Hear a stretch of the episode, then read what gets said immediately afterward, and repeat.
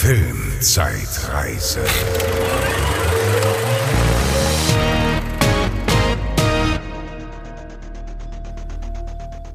Hallo und herzlich willkommen zur Filmzeitreise. Ähm, ich bin die Bezi. Und ich bin der Franz, hallo. Hallo. Und wir besprechen Filme von vor 20 Jahren, also die im Jahr 2001 ins Kino gekommen sind. Jetzt äh, sind wir im Monat April. März. April. März haben wir ja schon gemacht.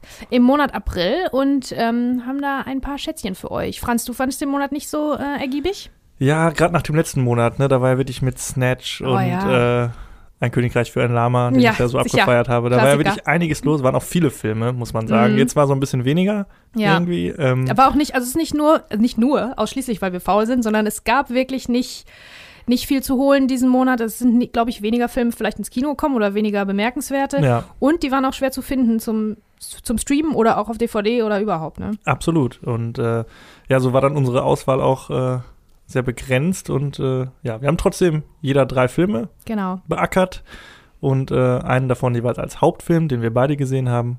Und die anderen beiden haben wir nur alleine gesehen. Oder vielleicht kennt der andere sie ja trotzdem. Also pass auf, äh, Franz, ich werde direkt mit was anfangen, womit ich dich vielleicht äh, beleben kann, Ja. deinen Elan erwecken kann, weil es geht nämlich um, als erstes habe ich mir ausgesucht, eine Nacht bei McCools. Okay, ja, den kannte ich überhaupt nicht. Ja, hör mal, pass auf, ich hätte den gern als Hauptfilm genommen, damit du den gucken kannst, weil eigentlich könnte der auch heißen, Liv Tyler ist die schönste Frau der Welt, der Film. Okay, Also das ist im Prinzip der Subtitel. Also ich würde dir wirklich ans Herz legen, den doch nochmal zu gucken, weil äh, Liv Tyler, ne, also ich meine, Rockstar-Blut und Elbenwurzeln, äh, Wurzeln, da machst du ja nichts falsch. Ne? nee, absolut nicht. Okay, also, Eine Nacht bei McCools ist eine kleine Gangsterkomödie. Eine Stunde 33 lang, äh, 6,1 von 10 nur. Das ist jetzt nicht überragend gut, das stimmt auch. Ähm, ab, freigegeben ab 16. Äh, Regie Harold Swart, der ist ein Holländer. Ähm, hat unter anderem das Karat, den Karate Kid-Film von 2010 gemacht. Ist das der mit Jackie Chan und Nee, äh, das ist der mit, äh, äh, mit dem Sohn von Will Smith auf jeden Fall. genau und Jackie Chan als Ja? Meister Miyagi Ja, ja. quasi. Den habe ich Hab nie gesehen. Ich auch nicht. Ich wollte Hab mir ich das Original nicht kaputt machen. Ja, habe ich mich gesträubt. Aber ähm, ansonsten habe ich da auch nichts Bemerkenswertes irgendwie in der äh, Filmografie finden können. Aber also genauso wenig bemerkenswert wie dieser Film eigentlich. Aber der hat schon seine, seine Momente und ich glaube, der hätte dich gut entertained. Aber vielleicht ähm, dann im Nachhinein nochmal. Okay. Also, Liv Tyler spielt Jewel. Das ist eine, ja, im Prinzip eine Betrügerin, ein Con-Artist, ähm, die von einem Freund zum nächsten hüpft, immer mit irgendwelchen äh, Tricks. Beispielsweise ähm, streitet die sich mit ihrem Freund vor einem anderen gutgläubigen Typen, der dann zu ihrer Rettung kommt und dann gehen die zusammen nach Hause und dann kommt der Freund zurück und dann überfallen die den Typen. Ne? Also, Classic. So, und auf diese Art und Weise äh, versucht Jewel da irgendwie äh, ans große Geld zu kommen, beziehungsweise ans große Haus, weil das ist ihre Motivation, sie will ein Haus. Okay. Aber erstmal eins am anderen. Also, anfangs folgen wir hauptsächlich Randy, der wird gespielt von Matt Dillon. Der war damals auch ja super äh, im Kommen und super berühmt. Ja. Wild Things und so. und äh, ähm, Auch ruhiger geworden, ne? ja, der macht nicht mehr so viel. Der hat ähm, diese Serie gemacht, Wayward Pines. Da hat er mitgespielt, Okay. da hat er die Hauptrolle gespielt. Die war, glaube ich, auch ziemlich erfolgreich und gar nicht so schlecht. Ähm, Paul Reiser ist übrigens noch dabei, äh, John Goodman und Michael Douglas. Also die Besetzung ist auch, Ach ja. ne, kann sich hören lassen. Jedenfalls folgen wir anfangs äh, Randy, der ist ein gutmütig, leichtgläubig, nicht besonders intelligenter Barkeeper, der sich Hals über Kopf in Jewel verliebt und direkt alles für sie tun will. Ne? In genau diesem Ruse, den die da aufgekocht haben, in diesem Betrug. Ähm, in, einem, in einem Auto streiten sich die zwei, dann aussteigt Liv Tyler in Leopardenkostüm und Pumps. Äh, ne, da ist sie natürlich hin und weg. Das ist auch so geil. Immer wenn Liv Tyler dann da so erscheint, erscheint die auch. Die ist so weich gezeichnet und hat so, hat so einen Heiligenschein. Gegenlicht. Gegenlicht, alles. Also es ist der Wahnsinn.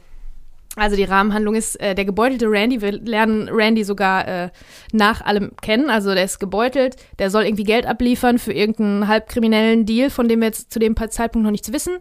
Trifft sein Gegenüber Michael Douglas mit übertriebenem Toupet und generell so sehr skurril auftreten, also ganz witzig mit so einem ballonseinen, äh, ballonseinen Trainingsjacke, Goldkette und so. Okay. Der sitzt beim Bingo und beim Bingo erzählt dann Randy Michael Douglas seine ganze Geschichte, was passiert ist, wo er, warum er jetzt an diesem Punkt äh, in seinem Leben ist, wo er Jewel kennengelernt hat, was, ne, alles so, was sich da alles so entfaltet hat. Das ist eigentlich ganz cool. Das ist ja so eine Rahmenhandlung, zu der man dann immer wieder zurückkehrt, weil wir wissen dann von Anfang an, das geht alles den Bach runter. Und im Prinzip wartet dann der Zuschauer natürlich drauf.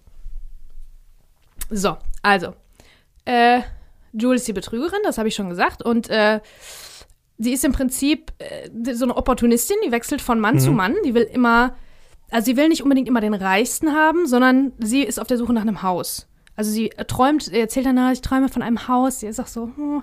äh, vom Sprech her ist sie so ein bisschen sanft und zart. Ne? Also die sieht aus wie die Hure in Anführungsstrichen, spricht wie die Heilige. Hure und Heilige, das die klassische, äh, das klassische Dilemma, ne? nach dem Männer immer suchen. Ähm, äh, und ein Haus und ein DVD-Player ist auch witzig, spielt in dem Film eine große Rolle. Weil der DVD-Player anscheinend zu der Zeit so äh, teuer und wertvoll und selten war. Das war der Gipfel von allem. So, und das ist äh, das, wonach sie irgendwie sucht. Äh, ja, also Randy hat ein Haus, aber keinen DVD-Player. Der muss im Prinzip, nachdem Jewel bei ihr eingezogen ist und die aus Versehen ihren alten Freund umgenietet haben, zusammen, ähm, muss Randy dann immer irgendwelche Diebstähle begehen, nachdem Jewel die Typen wiederum weich gekocht hat, ne, durch alle, durch alle Schichten durch, da sind auch Anwälte bei und so, ne. Und dann steigen die da ein und so weiter und so fort. Gleichzeitig entwickelt sich so ein völlig äh, domestiziertes Ding. Also du siehst bei denen zu Hause, wie äh, die, die Romanze verfliegt und nur noch das langweilige Eheleben, so ein klassisches, äh, klassisches Banter übrig ist, wie die sich immer zanken wie so ein altes Ehepaar. Und da ist überhaupt von diesem ganzen Feuer von der ersten Nacht ist alles sofort weg. Und das ist nochmal eine ganz witzige, ein ganz witziger Take. Mm, Also, das Ding ist, Jewel lernen wir nie richtig kennen. Also die bleibt ein Mysterium. Die ist im Prinzip eine Projektionsfläche nur für den jeweiligen Typen. Also jeder Typ sieht in ihr was anderes. Und ähm, jeder erinnert sich auch anders. Wir lernen die anderen ähm, Männer auch kennen. John Goodman zum Beispiel spielt einen ganz hoch äh, hochreligiösen äh, Detective. Der versucht sie dann zu beschützen. Und als da Liv Tyler das erste Mal auftaucht, aus seiner Sicht, ist die überhaupt nicht geschminkt, hat die Haare zusammengebunden und so ein ganz mädchenhaftes Blümchenkleid Ah, an. okay, verstehe. Das ist der Rashomon-Effekt. Ja. Ne? Also, es gab einen Film 1950 äh, von Akira Kurosawa, der ist ganz, ganz viel diskutiert worden, ganz berühmt, der heißt Rashomon. Äh, Im Lustwäldchen oder so. Und da äh, das Bezeichnende ist, dass alle Geschichten, also dass ähm, äh, etwas passiert, eine Vergewaltigung, wenn ich mich richtig erinnere, und alle erinnern sich ganz anders daran. Und also wirklich unterschiedlicher könnte es gar nicht sein. Und dieser Effekt, Rashomon-Effekt, ist bis heute noch, also so, das heißt so auch in der, ähm, in der Rechtsverfolgung, in der Philosophie, in den Sozialwissenschaften, heißt dieses Ding, dass soziale Aktionen unterschiedlich wahrgenommen werden von unterschiedlichen Leuten, heißt Rashomon-Effekt. Ja. Und hier ähm, kommt das im Prinzip äh, zur Geltung. Ja, ich erinnere mich da an ähm, eine Szene aus Akte X. Auch, Ja. äh, die habe ich äh, bei mir im Drehbuch. Äh, Seminar, im Drehbuchunterricht haben wir die Ja. besprochen, wo Scully und Mulder beide von einer Begegnung mit einem äh, Sheriff, glaube ich, erzählen. Die Folge ist Böses Blut. Der Genau. Sheriff ist Owen Wilson. genau, er ist Das Owen ist Wilson. die fünfte Staffel. Ja, sehr gut. Bam. Ja, bam. Und äh, ich glaube, äh, Scully fand ihn ganz toll, diesen Ja, Sheriff, genau. und äh, hatte ihn ganz anders in Erinnerung. Und Mulder sieht ihn wirklich so als den Redneck, äh, Hillbilly, äh, Vorstadtpolizisten. Genau, mit, mit, ähm, mit schiefen Zähnen und so. Und so ein ganz Dulli ist er dann in Mulders äh, Schilderung. Genau, da ist das natürlich sehr äh, humoristisch aufgearbeitet. Voll, mhm. aber äh, ja, ein schönes Beispiel dafür auch. Ja, genau. Und das ist in dem Film halt auch so. Sogar Haare, Make-up, Klamotte sind anders, je nachdem, wer die Geschichte erzählt. Ne? Alle erinnern, sich anders an Jewel. Hm. Und äh, sie ist und bleibt im Prinzip die Projektionsfläche. Du lernst über sie, über ihren Charakter fast gar nichts. Im Prinzip nur, dass sie eine Betrügerin ist und ein Haus will. Ob sie jetzt Randy wirklich jemals geliebt hat oder so, das bleibt offen, weil du erkennst immer nur an dem, wie sie gerade aussieht und was sie gerade sagt, was der Typ für einen Charakter hat, der sie gerade anguckt. Ne? Also es Mhm. ist auch irgendwie ganz spannend. Ich hätte mir natürlich gewünscht, äh, dass die Frau, also den Satz habe ich glaube ich schon oft gesagt, ein bisschen mehr Tiefe verliehen bekommt. Aber ich glaube, das ist auch Sinn der Erzählung, ne? Zu zeigen, dass alle was anderes, was anderes sehen und keiner so wirklich dahinter geguckt hat dann im Endeffekt. Ja, also, äh, und die sieht natürlich immer top aus. Und immer hat die diese, hat die so Pauken- und Trompetenklänge und Engels, weiß ich nicht, Flügel fast schon. Die kriegt so einen digital eingefügten Glow. Also, ähm, ja, im Prinzip geht's geht's darum und es war wirklich sehr unterhaltsam. Eine Stunde 33 kann man ja mal machen. Kann man wegsnacken ne? mal, ja. Also, ähm, Ja, was Filmlänge angeht, kommen wir da werde ich heute noch häufiger Probleme haben. Was, was? was so Filmlängen angeht. Aber okay. 90 Minuten ist ja immer so, um die 90 Minuten ist ja immer so gut. Ne? Das kann man gut machen. Das ja, gibt es leider nicht weg. mehr so oft. Aber das meiste hat ja Überlänge jetzt. Aber ähm, zu der Zeit war das noch äh, gang und gäbe. Ja, also es gibt ja einige Sachen, die aus diesen verschiedenen Blickwinkeln äh, erzählt werden. Und das ist eigentlich immer spannend. Egal, ob das jetzt humoristisch aufgearbeitet ist, wie in dieser Akte X-Folge. Es gibt auch eine andere noch in der vierten Staffel. Die heißt Andere Wahrheiten. Jose Chunks from Outer Space.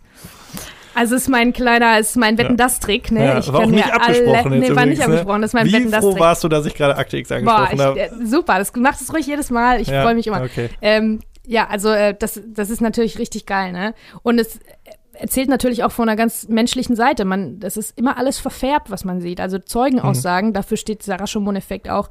Zeugenaussagen sind immer unzuverlässig. Ja. Ne? Und hier ist das auch so. Die Herren der Schöpfung sind hier schon ganz witzig. Also Paul Reiser ist dabei, den kennt man als Helen Hunts Mann in der Sitcom, die die zwei zusammen mhm. gemacht haben, Mad About You, oder auch aus Aliens. Ähm, und der ist da so ein, so ein Anwalt, so ein ganz schmieriger, schleimiger, ähm, im SM-Dress. Da gibt es irgendeine Szene, da ist er voll mit Ketten und äh, nacktem Oberkörper, mit Tidy Whiteys in so einer arschfreien Lederhose und so. Und dann äh, ergibt sich das aber so, dass er mit John Goodman, dem Polizisten, ähm, in Kontakt tritt, irgendwie vor vorgehaltener Waffe steht. Und dann fängt er an, in diesem Outfit voll den Anwalt raushängen zu lassen. Ne? Also, das ist richtig geil gespielt. Und das kommt natürlich dann ist ein visueller Gag, dass er die ganze Zeit mit dem Kettengeschirr und dem nackten Arsch da steht und voll seriös aber äh, den Anwalt raushängen lässt. Das ist äh, ganz witzig und da gibt es einige so, äh, so witzige Sachen. Matt Dillon ist eigentlich der flachste von den Charakteren, aber das ist der, den, den, der ist irgendwie unsere, unser Sympathieträger. John Goodman ist natürlich auch super das Problem, was der Film hat, ist alles natürlich mega überzeichnet und so kurzweilig, ist fast schon zu kurzweilig. Also, mhm. ne, also es ist kurzweilig im negativen Sinn. Also es ist, hat keine Tiefe. Ich will das nicht immer sagen müssen, aber okay. es ist so. Ähm, ist ja auch nicht schlimm, ne? Manchmal sind ja Sachen auch so, so No-Brainer ja. auch ganz gut. Also der war wirklich, war wirklich easy peasy, locker flockig zu gucken und ich kann wirklich empfehlen, den zu gucken. Also jetzt, wenn ihr Snatch noch nicht gesehen habt, dann guckt mal Snatch zuerst ja. und dann Bang Boom Bang. und wenn ihr das alles gesehen habt und dann wisst ihr nicht mehr, was ihr machen sollt, dann könnt ihr vielleicht mal eine Nacht bei McCools gucken. Ja. Vielleicht. Ne? Also eine Empfehlung. Ja. Das ist doch schön. Guck mal, mit was Gutem gestartet. Ja. Was Gutem gestartet. Und du warst bestimmt auch sicher, oder das werden wir bestimmt Ende des Jahres noch erfahren, wie verliebt du warst in äh, Liv Tyler als Elbenfrau, wie Arwen? Das werden wir Ende des Jahres erfahren. Das äh, wollen wir jetzt nicht vorweggreifen. es bleibt spannend. Ja, auch zum Thema lange Filme, ne? Ja. Also nur da, äh, ja. lange Filme sind nicht immer schlecht, ja. sage ich jetzt schon mal, aber gut.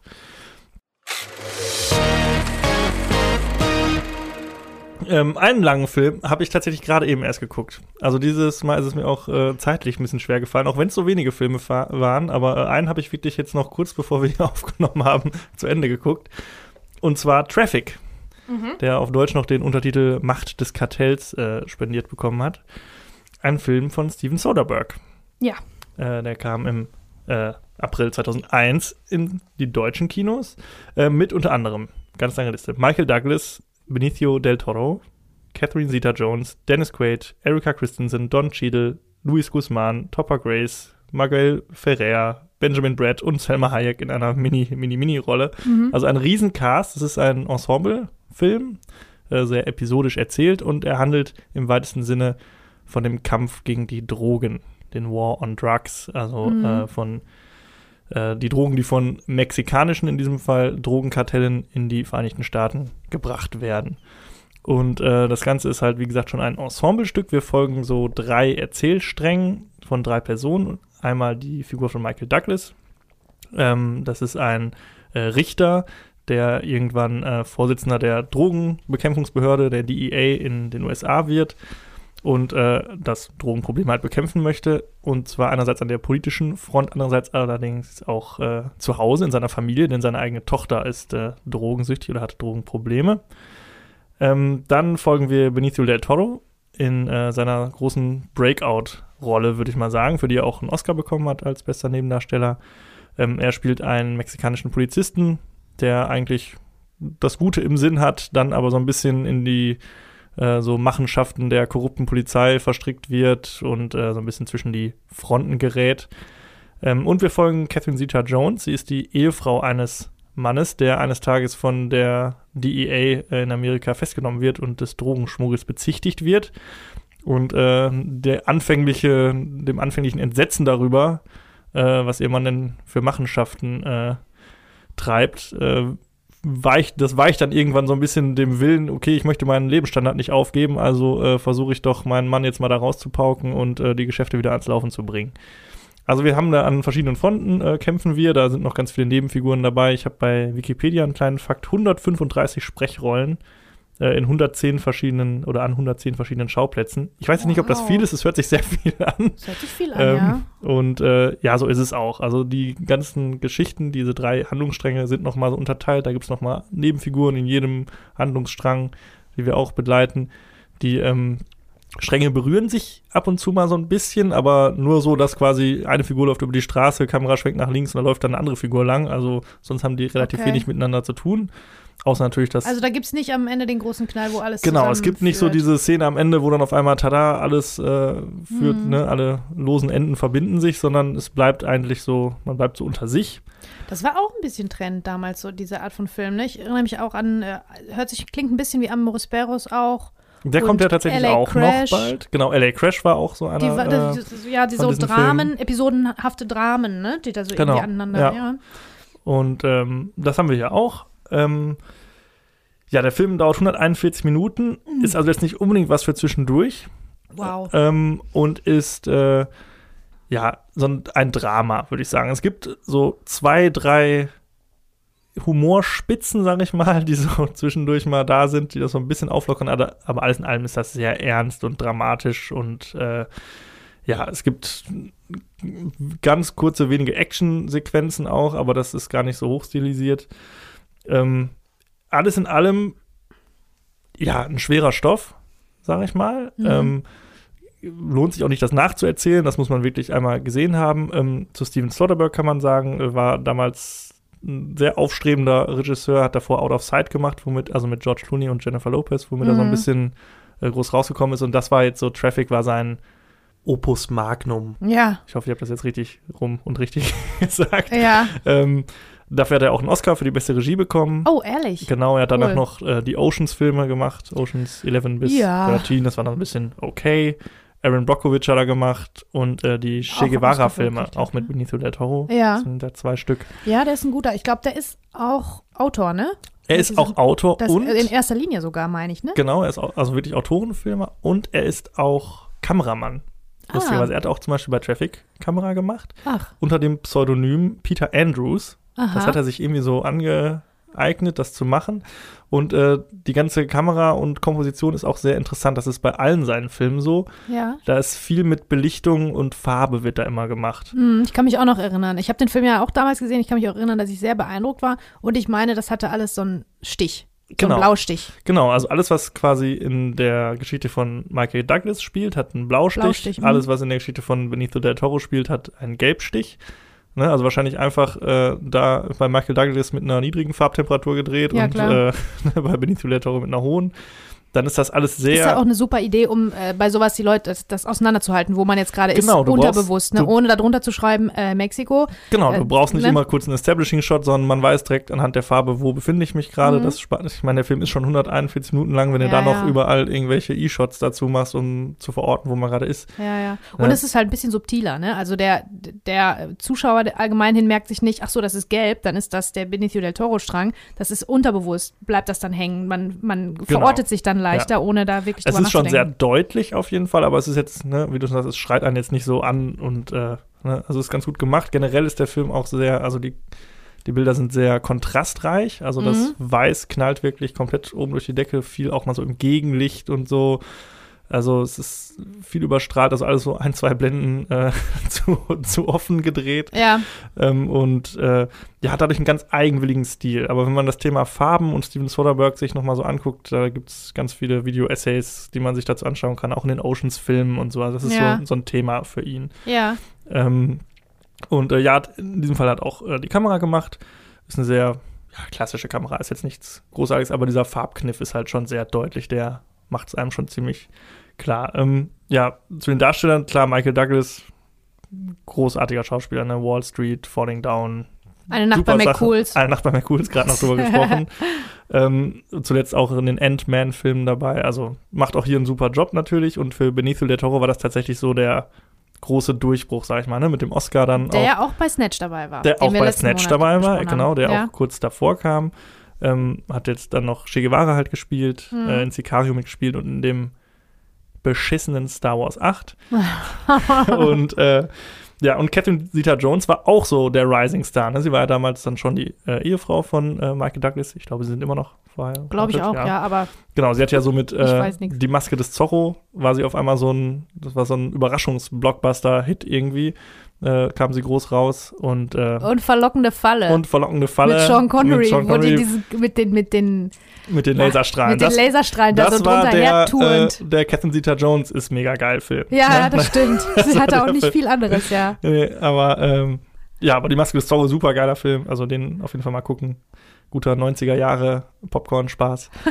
und ähm, ja, halt ganz viele andere Leute. Ne? Man hat da immer wieder Gesichter, die man sieht und denkt, ach Menschen kenne ich doch irgendwie. Ne? Also, Ja. Aber es bleibt ja bei 134 oder 35 Sprechrollen nicht aus. Also da sind viele Mhm. bekannte Gesichter. Ähm, der Film ist wirklich sehr sehenswert, würde ich sagen. Mhm. Aber ist halt auch schwere Kost. Ne? Also den guckst du Ja. jetzt nicht mal eben weg. Das ist jetzt nicht so für einen Sonntagnachmittag, auch wenn ich ihn jetzt an einem Sonntagmorgen geguckt habe. Aber und es ist jetzt auch nicht so, dass man zusammensitzt und sagt so, boah, jetzt mal Traffic, ne? Ja, ziehen ich wir uns weiß, jetzt ja, rein. ja. Ich habe den ja auch, ich habe den ja auch zu Hause und habe mich aber irgendwie ein bisschen dafür, da, davor gesträubt, den jetzt hier zu, zu behandeln, weil ich wusste, also im Moment bin ich, kann ich äh, nicht so gut so ganz harte Kost vertragen. Und ich habe mich an zwei Szenen halt erinnert. Also der ist mir damals so hängen geblieben, aber ich glaube, ich habe den wirklich nur zweimal gesehen, seit Mhm. der, ne, seit der im Kino war. Aber der ist mir wirklich hängen geblieben und dann habe ich mich an zwei Szenen erinnert, habe ich gedacht, nee, das, das schaffe ich nicht, da fange ich sofort an zu heulen jetzt. Da bin ich nicht in dem Mindset für, wo zum Beispiel, wo Michael Douglas seine Tochter Genau. findet. Ja, Äh, seine, Seine Tochter, drogenabhängige Tochter hängen geblieben, irgendwo in irgendeinem Drogensumpfloch. Das äh, ganz, ganz schlimm, ganz herzzerreißend. genau, also das ist wirklich auch nicht irgendwie, wird dann auch nicht noch humoristisch gebrochen oder so, Mhm. sondern das ist wirklich so voll in die Fresse irgendwie Ja. und ja, Ja. so das Ende ist auch so ein bisschen so ein halb Happy End so, äh, es also es lässt einen eher so ein bisschen nachdenklich zurück, was ja auch gut ist und auch der Sinn der Sache und also ein bisschen aber auch mit dieser verzweifelten Lage, in der sich ja viele ja, Behörden in Amerika, aber auch natürlich Menschen äh, auf beiden Seiten in Mexiko und äh, in Amerika äh, befinden, lässt einen das so ein bisschen zurück, so dass es schon fast ein aussichtsloser Kampf scheint, Ja, der ja. da geführt wird. Das kann man natürlich jetzt von unserer Seite, wir kennen das nur aus Filmen und aus den Nachrichten irgendwie, die ganze Situation, aber Mhm. das ist ja alles so ein bisschen schon ein heikles Thema. Ne? Dann gab es ja, Donald Trump, der die Mauer ganz, bauen ganz wollte. komplex. Und das ist auch, genau. also wenn man äh, so einen Film macht oder überhaupt sich über den War on Drugs äh, unterhält, das ist wirklich ganz, ein ganz komplexes Thema. Das ähm, habe ich auch mal tatsächlich ein Buch drüber gelesen, aber danach war ich auch, also das hat mich auch alles ganz schön, ganz schön fertig gemacht, wie die Welt so funktioniert einfach. Ja. Und die Lösung ist, liegt nicht auf der Hand, wie man Genau. das unterbinden kann. Ne? Das ist das Problem. Bei ähm, Michael Douglas Charakter ist es am Ende auch so, dass er für sich einsieht, es ähm, geht nicht nur darum, äh, diese, diesen Handel quasi zu äh, bekämpfen oder zu verstehen und die Hinterleute aufzudecken, sondern auch Drogen an sich erstmal zu verstehen und äh, was sie mit Menschen machen. Und das ist ja wirklich in allen Gesellschaftsschichten Mhm. irgendwie äh, Einzug gehalten hat. Und dass man da auch ansetzen muss. Äh, Ja. Dass man quasi den Konsum von Drogen und den Schaden, den sie anrichten, erstmal verstehen muss, Ja, ja. bevor man dann anfangen kann, irgendwelche Netzwerke zu sprengen, die so verzweigt sind, dass es ja eigentlich unmöglich ist. Ja, das ist ein ja. bisschen wie so eine Hydra, immer wenn man irgendwo einen Kopf Klar. abschlägt, kommt schon wieder der neue. Ja. Und dieses Gefühl wird so ein bisschen vermittelt, so dass es auch ein ohnmächtiger äh, Uphill-Fight, würde man sagen. Also ein Kampf gegen Windmühlen, ein Kampf Sisyphus. Genau, Ja. also eine, ein Kampf bergauf ist, äh, und das wissen wir nicht erst seit Star Wars Episode 3, dass äh, äh, hier die, The High Ground äh, immer die Oberhand hat. Ja. Ja, also das ist so ein bisschen das, die Aussage des Films, ne, das ist, und von daher ist es jetzt nicht der, das Feel-Good-Movie irgendwie, aber es ist super gespielt. Kamera ist wirklich sehr interessant, das zu beobachten. Und Steven Soderbergh macht hier einen sehr guten Job und liefert hier wirklich ein, ja, Meisterwerk, kann man schon sagen, ab. Ja. Also mit vier Oscars bedacht worden, er als Regisseur. Und ähm, ja, eine Empfehlung auf jeden Fall, ne, für mal so einen ernsteren Abend, wo man auch mal länger noch mal drüber nachdenken kann, drüber reden kann. Hm. Aber jetzt im Gegensatz zu deinem Film natürlich Ja, Wirklich, sorry, also ich habe äh, mir ja eher- nur die, eher Die härtere Popcorn- Kost, sag ich mal. die Ne? fluffigen Sachen Aber rausgesucht. nein, sollte man schauen, ähm, macht man nichts mit verkehrt. Mhm. Guter Film. Ja, das finde ich auch. Finde ich super. Also im Prinzip ein bedeutsames Werk. Das ist eine perfekte Überleitung zu meinem nächsten Film, wenn du nichts mehr zu sagen hast. Ich hab, ich bin fertig. Ich guck noch mal. Ich habe nichts Großartiges mehr. Witzig ist noch zu sagen, dass eigentlich Harrison Ford äh, mitspielen sollte Ach. oder wollte. Als die Michael Douglas-Rolle Als die. Michael Douglas-Rolle ähm, ne? Ach, das war dann aber zu teuer. Er war dann Ah. zu teuer. ja. Und äh, Michael Douglas hat sich gedacht, ja gut, wenn meine Frau mitspielt, dann mache ich da auch mal mit. Und äh, Hm. Ja. Das Ach Mensch, das wäre aber auch Fun gut Fact. gewesen. Ja, das ist ein guter Fun-Fact. Das finde ich interessant. ja.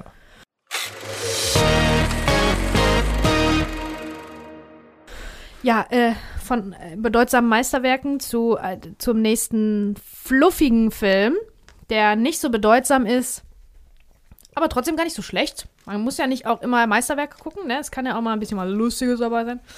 Also, ich rede, ich erzähle euch von Der Schneider von Panama. Hat kein Mensch gesehen, wahrscheinlich. 1,55 lang, ab 12. Boah, das ist aber auch lang, ne? Das ist auch lang, ja. Ähm, merkt man aber gar nicht so. Ja. Also der hat keine Längen oder so. Ähm, von John Borman. Mm, Das Buch ähm, ist hier ganz interessant. Die Romanvorlage ist von John Le Carré.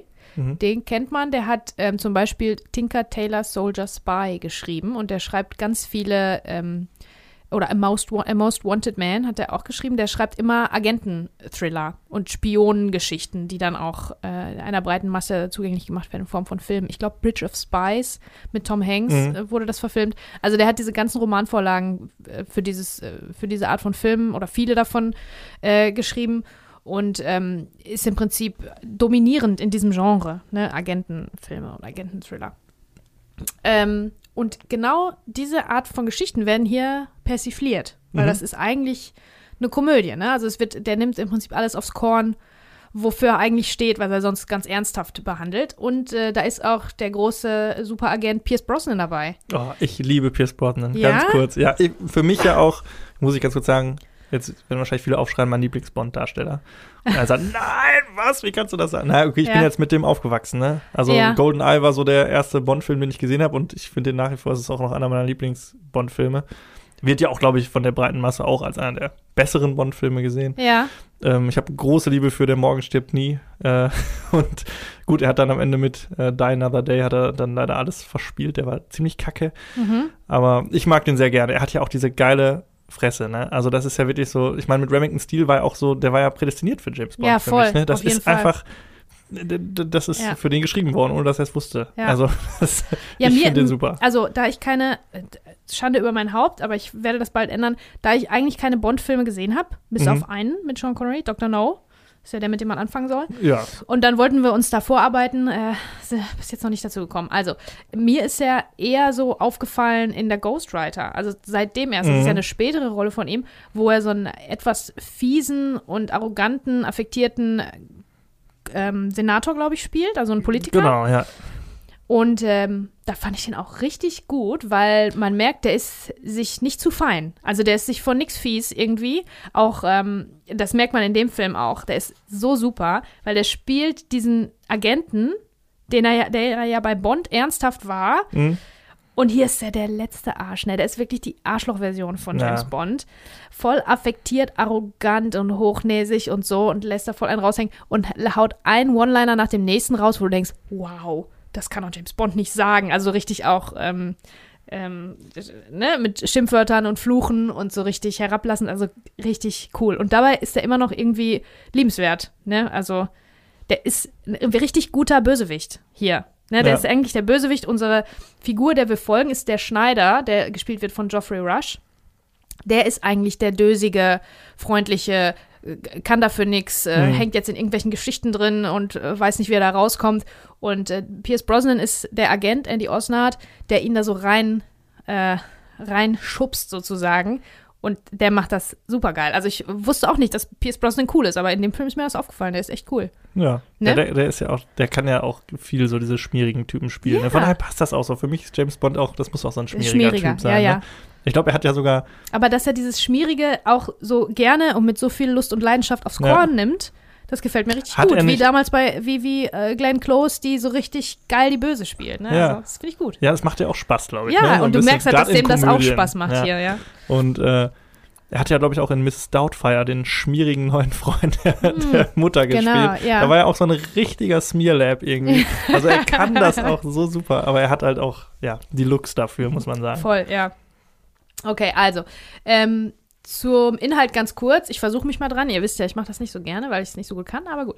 Agent wird strafversetzt äh, nach Panama, damit er keinen Schaden mehr anrichten kann. Ähm, der macht irgendwie immer nur Ärger da bei MI12 oder MI6 oder wo auch immer der da ist.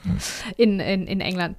Äh, sorgt für Unruhe, indem er einen in finanzielle Nöte geratenen Schneider immer mehr Verschwörungsgeschichten aus den Rippen leiert. Also richtig Mhm. ne, der Schneider, der kennt sich ja aus, der macht für die feinen Leute die feinen Anzüge, der muss ja irgendwas wissen.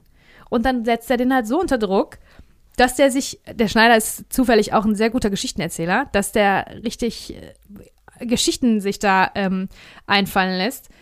Äh, es dreht sich alles um den Panama-Kanal und ähm, der Schneider namens Harry, der erfindet ganze Untergrundgruppierungen und Plots und Pläne und äh, Verschwörungen in den allerhöchsten politischen Kreisen. Einfach so aus der Lameng setzt er sich das so zusammen. Und äh, Agent Andy, äh, Agent Arschloch, findet das natürlich voll geil und ähm, geht damit direkt hausieren und zu seinen, zu seinen Bossen und so weiter. Und ja, so entspinnt sich da halt äh, eine Verschwörung und eine Geschichte, eine Agentengeschichte, die einfach nicht existiert, die sich einfach jemand ausgedacht hat. Das ist im Prinzip äh, die Satire daran. Äh, da gibt es ganz viel von diesem eleganten britischen Witz. Ne? Mhm. Wer Downton Abbey mag, der wird wissen, was ich meine, zum Beispiel. Also es ist viel mit Worten auch, ne? Mit der Dialog ist wirklich sehr, sehr gut. Ähm, Wortwitz ist so das, der, der, das Wichtigste, aber auch Situationskomik, die sich da so äh, entwickelt. Also äh, ich kann den auch empfehlen. Also 1,55 ist vielleicht ein bisschen lang, aber ähm, den würde ich auch äh, empfehlen, weil Pierce Brosnan halt irgendwie auch so lässig ist und sich selbst und sein eigenes Genre auf, aufs Korn nimmt. Ähm, hier werden auch die Klischees also äh, bedient, die es in diesen Filmen gibt, und dann aber direkt wieder montiert, wie zum Beispiel diese berühmte Szene, äh, diese Überwachungsszene, ne, wo das, diese Maske von dem von dem Fernrohr ums Bild ist, ne, von dem Fernglas. Mhm. Und dann siehst du, hm, einer wird überwacht, ganz weit weg, ne, auf der anderen Straßenseite. Dann geht's in die Total und du siehst, dass der einfach wirklich direkt daneben steht, so voll doof, ne. Wo, was du dir so Also- oft denkst, naja, Moment mal, also wie soll denn das unauffällig sein, ne? Solche Kleinigkeiten sind da halt öfter mal dabei. Ähm, zwei Beispiele kann ich nennen, kurz noch Also für schon den Humor. ziemlich klamaukig eigentlich auch, oder? Ja, aber das ist wirklich elegant gemacht, muss ich sagen. Ganz, also ich weiß auch nicht. Ist jetzt nicht so Leslie Nielsen klamaukig, Mhm. aber die, die Witze sind so, aber die sind so ein bisschen eingebettet, dass, äh, dass das trotzdem das Elegante hat. Mhm. Ne? Ähm, zwei Beispiele zum Beispiel äh, habe ich hier. Äh, Harry und Agent Andy. Äh, Agent Arschloch habe ich nie aufgeschrieben, aber habe ich jetzt im Kopf. Harry und Agent Andy treffen sich im örtlichen Bordell, damit ihr Treffen geheim bleibt. Und weil Andy ein ekliger Schmierlappen ist, habe ich mal aufgeschrieben. Äh, während das Massagebett läuft, auf dem die beiden sitzen, sprechen sie über vermeintlich ernste Dinge und wackeln dabei die ganze Mhm. Zeit, ne? Da, also, das ist wirklich albern jetzt, wo du wenn ich das so erzähle, kommt mir das auch voll albern vor, aber es ist echt cool. Ähm, und Harry denkt sich eine komplette Verschwörung aus und äh, um den Panama-Kanal herum, inspiriert von dem Pornofilm, der gerade läuft da im Fernsehen.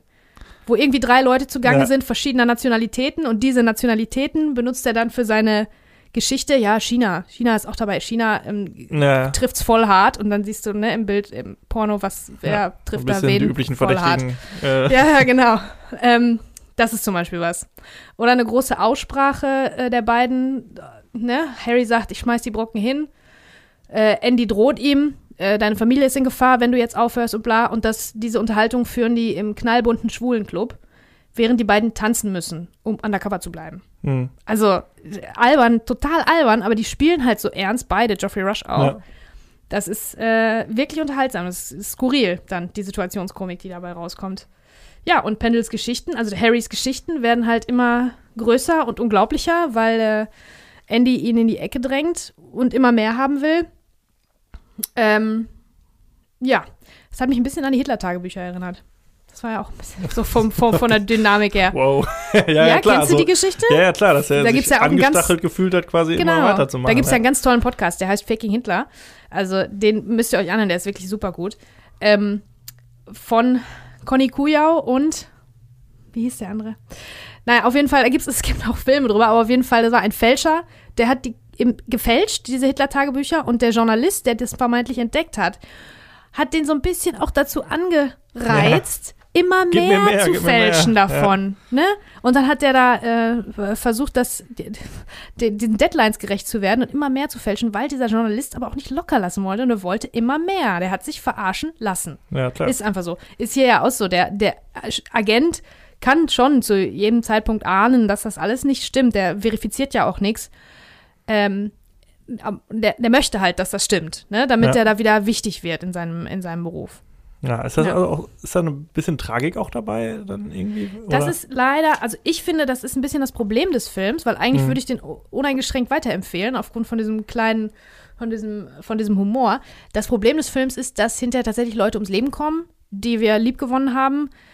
Weil Das ist dann natürlich Mhm. schwierig. Von diesem witzigen, skurrilen, ähm, da, da ist die Verbindung nicht gut geschaffen. Also da sind dann dramatische Momente dabei, sterben Leute, weil einer zu viel Geschichten erzählt hat, ne? Und dann ist es auf einmal nicht Mhm. mehr so witzig im Nachhinein. ja, okay. Das ist, finde ich, das Problem von dem Film. Aber ansonsten ähm, finde ich den schon sehenswert. ja, sehr gut. Da, aber guck mal, eine richtige Empfehlung bis Ja, jetzt und du hast rausgehauen. gesagt, das ist ein doofer Monat. Ja, nee, das okay. ist zwar nicht viele Filme, aber die, die da sind, sind schon äh, in Ordnung. Ja. Ja, finde ich auf jeden Fall interessant. Also ich habe jetzt schon zwei Filme von dir mitgenommen, wo ich sage, Mensch, muss ich doch mal reingucken. Ja. Sehr gut. Jetzt habe ich aber einen Film, da musst du definitiv nicht reingucken. Okay. Okay, ne? Pass auf. Bin Oder gespannt. du. Warte, ich blätter einmal um. Und zwar handelt es sich um Dungeons and Dragons. Fantasy. Fantasy. Fantasy hat so Ende der 90er oder generell die 90er und Anfang der 2000er ja eigentlich nicht so geklappt, bis dann Ende dieses Jahres 2001 zwei große Filme kamen, auf die wir noch zu sprechen kommen.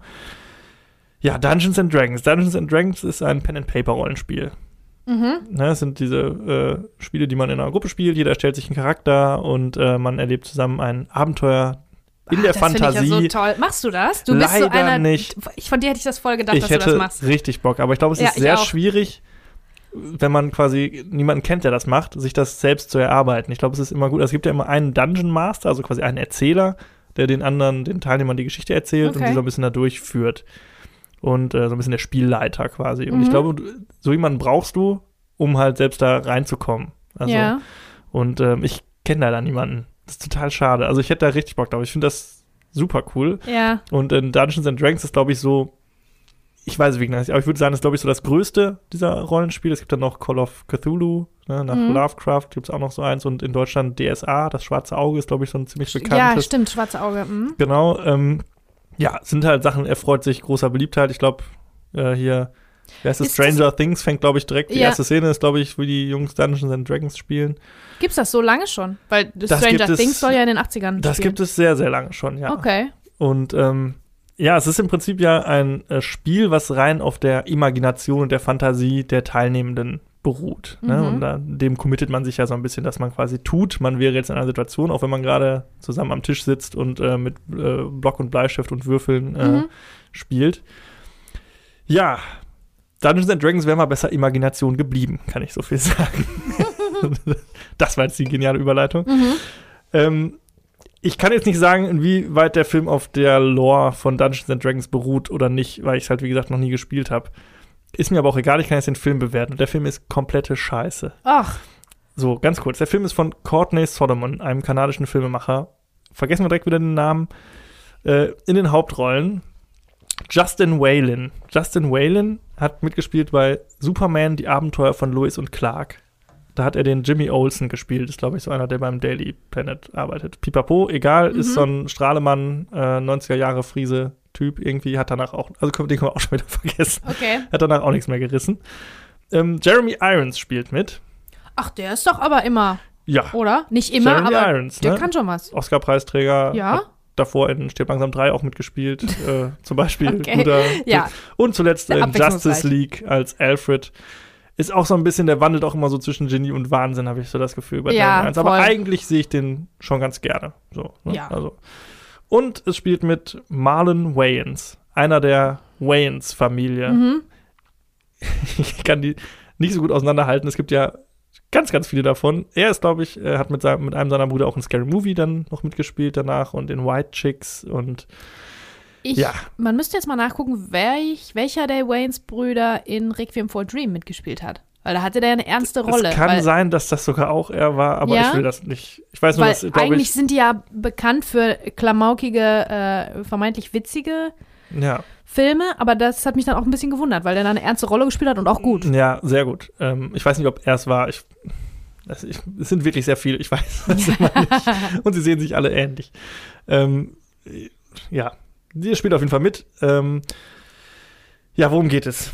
Im Endeffekt geht es um ein äh, Königreich, ich glaube, es heißt Ismir, äh, in dem Drachen leben und allerlei Fabelwesen. Und äh, am Ende jagen äh, Justin Whalen und Marlon Waynes als zwei äh, Diebe, jagen äh, ein rotes Zepter, mit dem man Drachen kontrollieren kann, das wiederum von Jeremy Irons, dem bösen Zauberer, gejagt wird und alle jagen dieses Zepter und noch ein Auge von Schieß mich tot und eine Karte nach was weiß ich was. Ein MacGuffin jagt das nächste, so ein Ja, bisschen. Moment, aber es klingt ja wie was, was eigentlich in Fantasy schon ganz gut Genau, funktionieren es ist- könnte. es ist so das eine ist ja sehr- ein bisschen generisch auch, was bei Fantasy ist- gerne mal erzählt wird. Genau, Ne? es ist so eine sehr questartige Storyline, Genau, ne? so wie ja. das ja in Rollenspielen auch ist. Ähm, dann hast du auch äh, eine, eine äh, sag ich mal, Rollenspielgruppe, eine Party aus einer Magierin, zwei Dieben, einem Zwerg, einer Elfin. Ne? Also schon so angelehnt daran. Aber die Story ist natürlich jetzt nicht sehr originell. Hm. So, dem Ganzen liegt dann noch so ein äh, Gesellschaftskonflikt zugrunde. In diesem Königreich werden irgendwie Magier äh, als höhere Rasse angesehen und alle anderen sind so Untermenschen irgendwie. Ähm, ja, pipapo. Bei dem Film ist aber so ziemlich alles falsch, was falsch laufen kann. Also das Casting ist furchtbar, die Story ist super langweilig, die Effekte sind himmelschreien scheiße. Ach Gott, Also aber weißt du, wenn du sowas sagst, dann habe ich dann doch wieder Lust, den zu gucken, weil Ja. da muss der so schlecht sein. Also das, das interessiert mich dann aber schon immer. Der ist ne? wirklich so schlecht. Der ist auch, ich glaube, zwei Stunden lang fast. Oh, viel zu lang.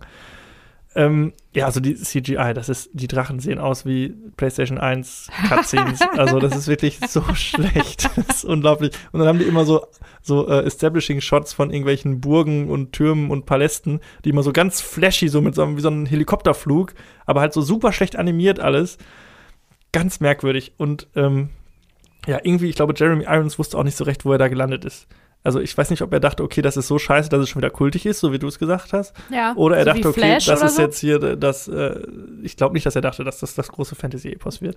Aber er spielt so übertrieben. Es ist, also, ja, dafür kann man sich den schon angucken. Also das ist Overacting äh, zum Potenz äh, 9000. Also Ja. es ist so drüber, ne? im Englischen sagt man so äh, Ham-Acting, ne? Also er ist wirklich so drüber. Es ist tatsächlich schon fast eine wahre Freude, ihm zuzuschauen. Ja. In jeder Szene wirklich, also was Da Gesichtsausdruck, fragt man sich dann immer, was da am Set los war, was der Regisseur ihm gesagt hat, was, ne? Also, ich weiß auch mach nicht. mehr, mehr, mehr. Ja, Weil aber es ist wirklich, es ist so skurril, unfassbar, was er da raushaut.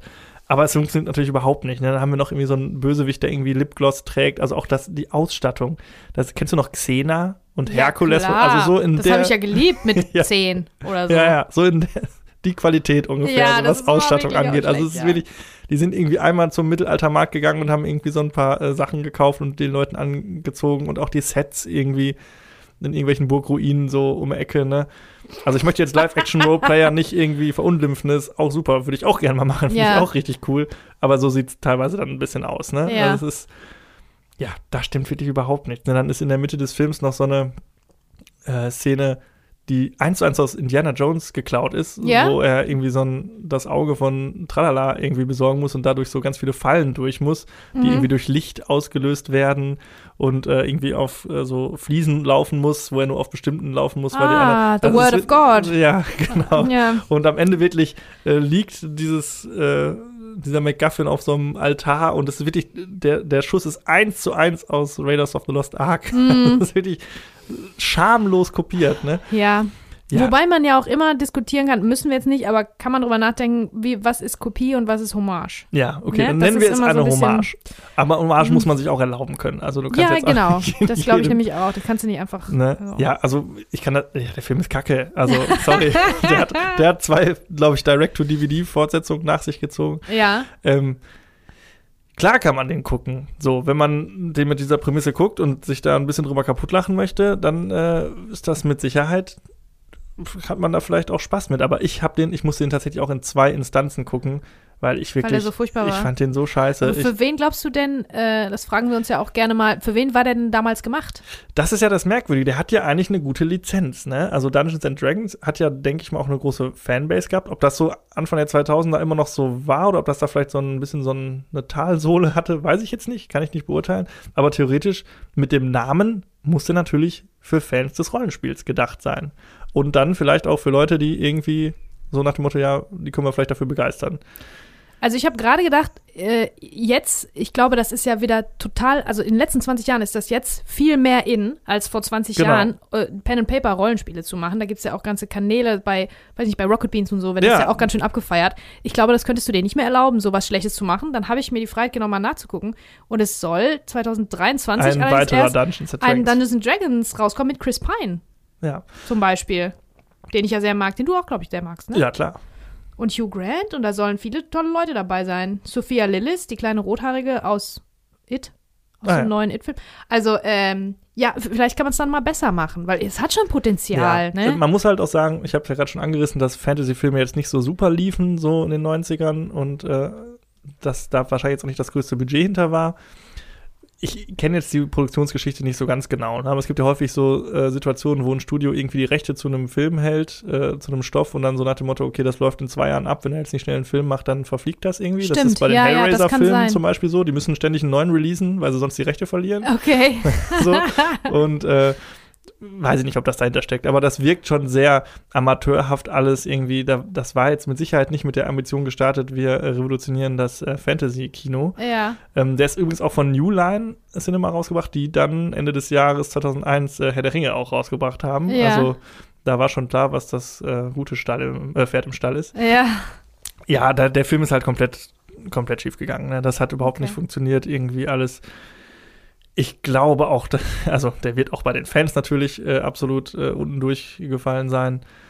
Ja, es ist wirklich reinster Trash. So, man kann Mhm. sich natürlich so ein bisschen daran ergötzen, dass Jeremy Irons da wirklich vom Leder lässt wie sonst was. Aber alles in allem ist das wirklich furchtbar gewesen. Ne? Also von dem Regisseur hat man nichts mehr gehört, von dem Hauptdarsteller nichts mehr gehört.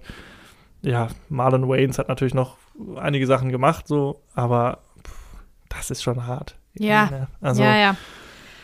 Ja, da gibt es auch, glaube ich, ich glaube, wenn man da im Internet sucht, findest du wahrscheinlich irgendwie die lustigsten Szenen oder so und äh, wahrscheinlich auch ganz viele Verrisse bei YouTube. Ja. Also vielleicht kann man sich da noch mal so ein bisschen irgendwie dran ergötzen. Ja. Gucken naja, sollte man Licht und nicht. Schatten, das muss es natürlich auch geben. Es kann ja nicht irgendwie ein makelloser Monat sein, wo jeder Film von uns eine Empfehlung ist, ne? Ja, das Ja, stimmt. das ja, aber wir äh, hatten einen guten Lauf. Er hat einen guten Lauf bis hierhin, genau. Und, äh, ja, ich hatte aber auch Bock auf den Film, weil ich äh, wusste natürlich, also ich habe schon von ihm gehört. Und äh, als ich dann gesehen habe, okay, der kam da im April raus, dann hatte ich auch Lust, den zu sehen. Irgendwie. Und äh, ja, bin jetzt auch nicht traurig drum, jetzt habe ich ihn mal gesehen. aber es ist schon, schon hart. Ja, also, ähm, ja, dann ist das äh, quasi der, das, das, das faule Ei im Korb hier. Das ist das Weil faule Ei im Korb. Jetzt äh, sind wir nämlich gleich schon bei den Hauptfilmen, ne? Wir sind jetzt bei den Hauptfilmen. Wow. Möchtest du anfangen oder soll ich anfangen? Ich meine, sollen wir uns ab, die abwechselnde Reihenfolge beibehalten oder Ja, ich würde, ja. dann. Bist du heiß, ne? Bist du heiß drauf? Ich, ja, aber anders als du denkst. Okay, äh, hau raus. Okay. Also, ich erzähle von Die purpurnen Flüsse. Äh, man sagt dazu, das sei das französische Sieben. Und völlig zu Recht. Also, es ist ein äh, Krimi, Thriller, es ist so ein Noir-Krimi, Mystery, Thriller-Ding. Und sehr, sehr gut. Das sei schon mal vorweg gesagt. Also, ich fand den damals richtig gut. Der hat genauso in die, in die Zeit gepasst und hat da einen Nerv getroffen, wie Sieben von David Fincher auch. ähm, der Thriller, der Ur-Thriller, der jetzt irgendwie so der Maßstab für alles ist. Und ähm, der hat auch so ein bisschen das, was jetzt ganz viele skandinavische oder was später ganz viele skandinavische Krimis äh, hatten. Ähm, diese gebrochenen Helden und diese relativ stringent bis zu einem gewissen Punkt erzählte Kriminalgeschichte. Das Ermitteln wird ganz groß geschrieben. Das finde ich zum Beispiel ganz toll. Mhm, Deswegen ja. habe ich auch Akte X immer so geliebt. Ähm, wenn ermittelt wird, so richtig, ein Name führt zu einem Ort. An dem Ort ist ein Hinweis. Der Hinweis führt zu einer Akte. Ja. Die Akte zu einer Telefonnummer. Eine also so, so richtige Schnitzel, so richtiges Schnitzeljagd-Ding. Und so ist, äh, so ist der in weiten Teilen, die purpurnen Flüsse. Und äh, ja, ich fand den damals super. Ich finde den immer noch super. Mit Einschränkungen. Darüber sprechen wir gleich. Ähm, ja, der Regisseur ist Mathieu Kassovitz. Der ist ähm, auch als, also der hat auch den Film Hass gemacht, La N. Mhm. Das ist ein ganz großer, fetter französischer Film, der Vincent Ja. Cassel äh, berühmt gemacht hat. Und Vincent Cassel wiederum spielt auch hier mit, einen Ja. der beiden Detektive. Ähm, der ist super, super gut als Schauspieler. Der ist wirklich Ja. so talentiert. Ähm, Jean Reno ist auch dabei. Sieht man auch mal Der gerne. Ne? große französische Mann, ne? So ein Ja. älterer französischer Herr, der sieht auch richtig aus wie so ein Franzose. Tut mir leid, das so doof zu sagen, aber Ja. also ähm, hier direkt noch mal eine Sache, die ich klasse finde an dem Film im Vergleich zu Hollywood-Filmen. Die haben sind beide keine Schönheiten, ne? Unsere Hauptermittler haben so richtige, haben so Phrasen halt, ne? Haben so Charaktergesichter. Ja. Die sind nicht schön, aber die spielen gut und ich glaube, dass Leute, die so aussehen, äh, als Ermittler arbeiten könnten, das ist jetzt, also, äh, ne, ist jetzt nicht in Hollywood-Filmen nicht immer so glaubhaft äh, umgesetzt. Die sind immer alle geschniegelt und glatt gebügelt, das braucht man ja, Ja. nicht. Ne? ja, aber beide super. Also, wie du schon sagtest, beides super Schauspieler. Ja. Man sieht sie richtig, richtig gerne. Also, gerade Jean Reno hat für mich auch so ein Nachhausekommen-Gefühl. Irgendwie, wenn ich den sehe, bin ich immer so, ach, ja, Jean ja. Reno, äh, da guckt man gerne zu. Der hat so was Väterliches auch, Ja. muss man sagen. Vielleicht auch wegen äh, Leon der Profi. Das war ja seine ganz, ganz, Absolut, ganz ja. große Rolle, ähm, wo Natalie Portman irgendwie als Zwölfjährige oder so mitspielt, womit sie berühmt geworden ist als Kind noch. Und Gary Oldman auch. Gary Oldman spielt auch mit und ähm, da war Leon der Profi ein, ein also Jean Reno war da äh, die Hauptfigur, ähm, ein Auftragskiller, der aber zu einer Vaterfigur wird für dieses kleine Genau. Mädchen. Und deswegen ist er halt, finde ich, diese ewige Vaterfigur so ein Ja. bisschen, ne? Er ist einfach auch so ein, so ein Sympathieträger einfach, ne? Ja, mit seinen hängenden so, Augen genau. und irgendwie, Ja, nee, einfach auch ein cooler Typ einfach. Also, finde ich auch. glaube ich auch privat. Ja, glaube ich auch. Wobei er hier, muss ich sagen, wirklich vielleicht ein bisschen überragt wird von Vincent Cassel. Weil der ist wirklich, wirklich top. Also da, da sind Sachen, der, der spielt wirklich super gut. Aber ähm, beide super, einigen wir uns Ja. darauf. Ähm, Mathieu Kassowitz, der Regisseur, ist auch bekannt als äh, Schauspieler bis heute noch. Also der ähm, ist, ist auch als Schauspieler unterwegs. Ähm, zum Beispiel in Die fabelhafte Welt der Amélie. Da Mhm. ist er Nino. Das ist der Love Interest von der Hauptfigur Amélie. Mhm. Ähm, nur mal so, damit man sich den vor Augen führen kann. Also es ist zu dem Zeitpunkt ein junger, relativ junger äh, Regisseur, ein junger Typ. Mhm. Also, ähm, zur Handlung ganz kurz. Äh, zwei vermeintlich unabhängige Verbrechen führen die zwei Ermittler in ein kleines Dorf am Fuße des Mont Blanc, ähm, in dem eine Elite herangezüchtet wird, in Anführungsstrichen. Also, das ist eine Universitätsstadt.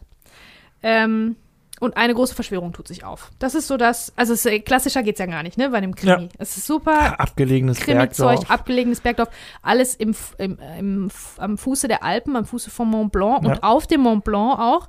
Die Sets und das Production Value ist äh, unfassbar. Ich glaube, weiß ich nicht, wie die das alles äh, äh, finanzieren konnten. Also es ist der Wahnsinn. Die Ja. Sets, die sind auf den, in den Bergen da oben Ja. mit allem Zip und Im Zap Gletscher. im quasi. Gletscher drin, also wahnsinnig gut, ne? Und das ist auch, glaube ich, also wenn da irgendwie Studiobilder dabei sind, dann sind das ganz wenige und ich habe die nicht erkannt. Dann sind da, also es ist wirklich großartig gemacht. Das ist auch alles Ja. ein bisschen ähm, von Anfang an ein bisschen rau, ähm, brutal und ähm, äh, graphic, also sehr grafisch. Du siehst Ja. ne, Ja, Leichen und Intro Blut und ja, Schnitte ich, und so. Das Intro sieht übrigens ähm, exakt so aus wie das Intro von Alien 4, was auch von einem französischen Regisseur ist, nämlich von dem Jean-Pierre Jeunet, der Amélie gemacht hat. Ja. Einfach nur, dass mal so, der Kreis schließt sich, ne? Ähm, Ich mag ja Alien 4. ich mochte den auch. Ich mag den dritten nicht. Ach komm, lass uns darüber auch nochmal irgendwann mal reden, wenn die Mikrofone aus sind. Ähm, aber ich, der dritte ist auch nicht so gut, ne, muss man sagen.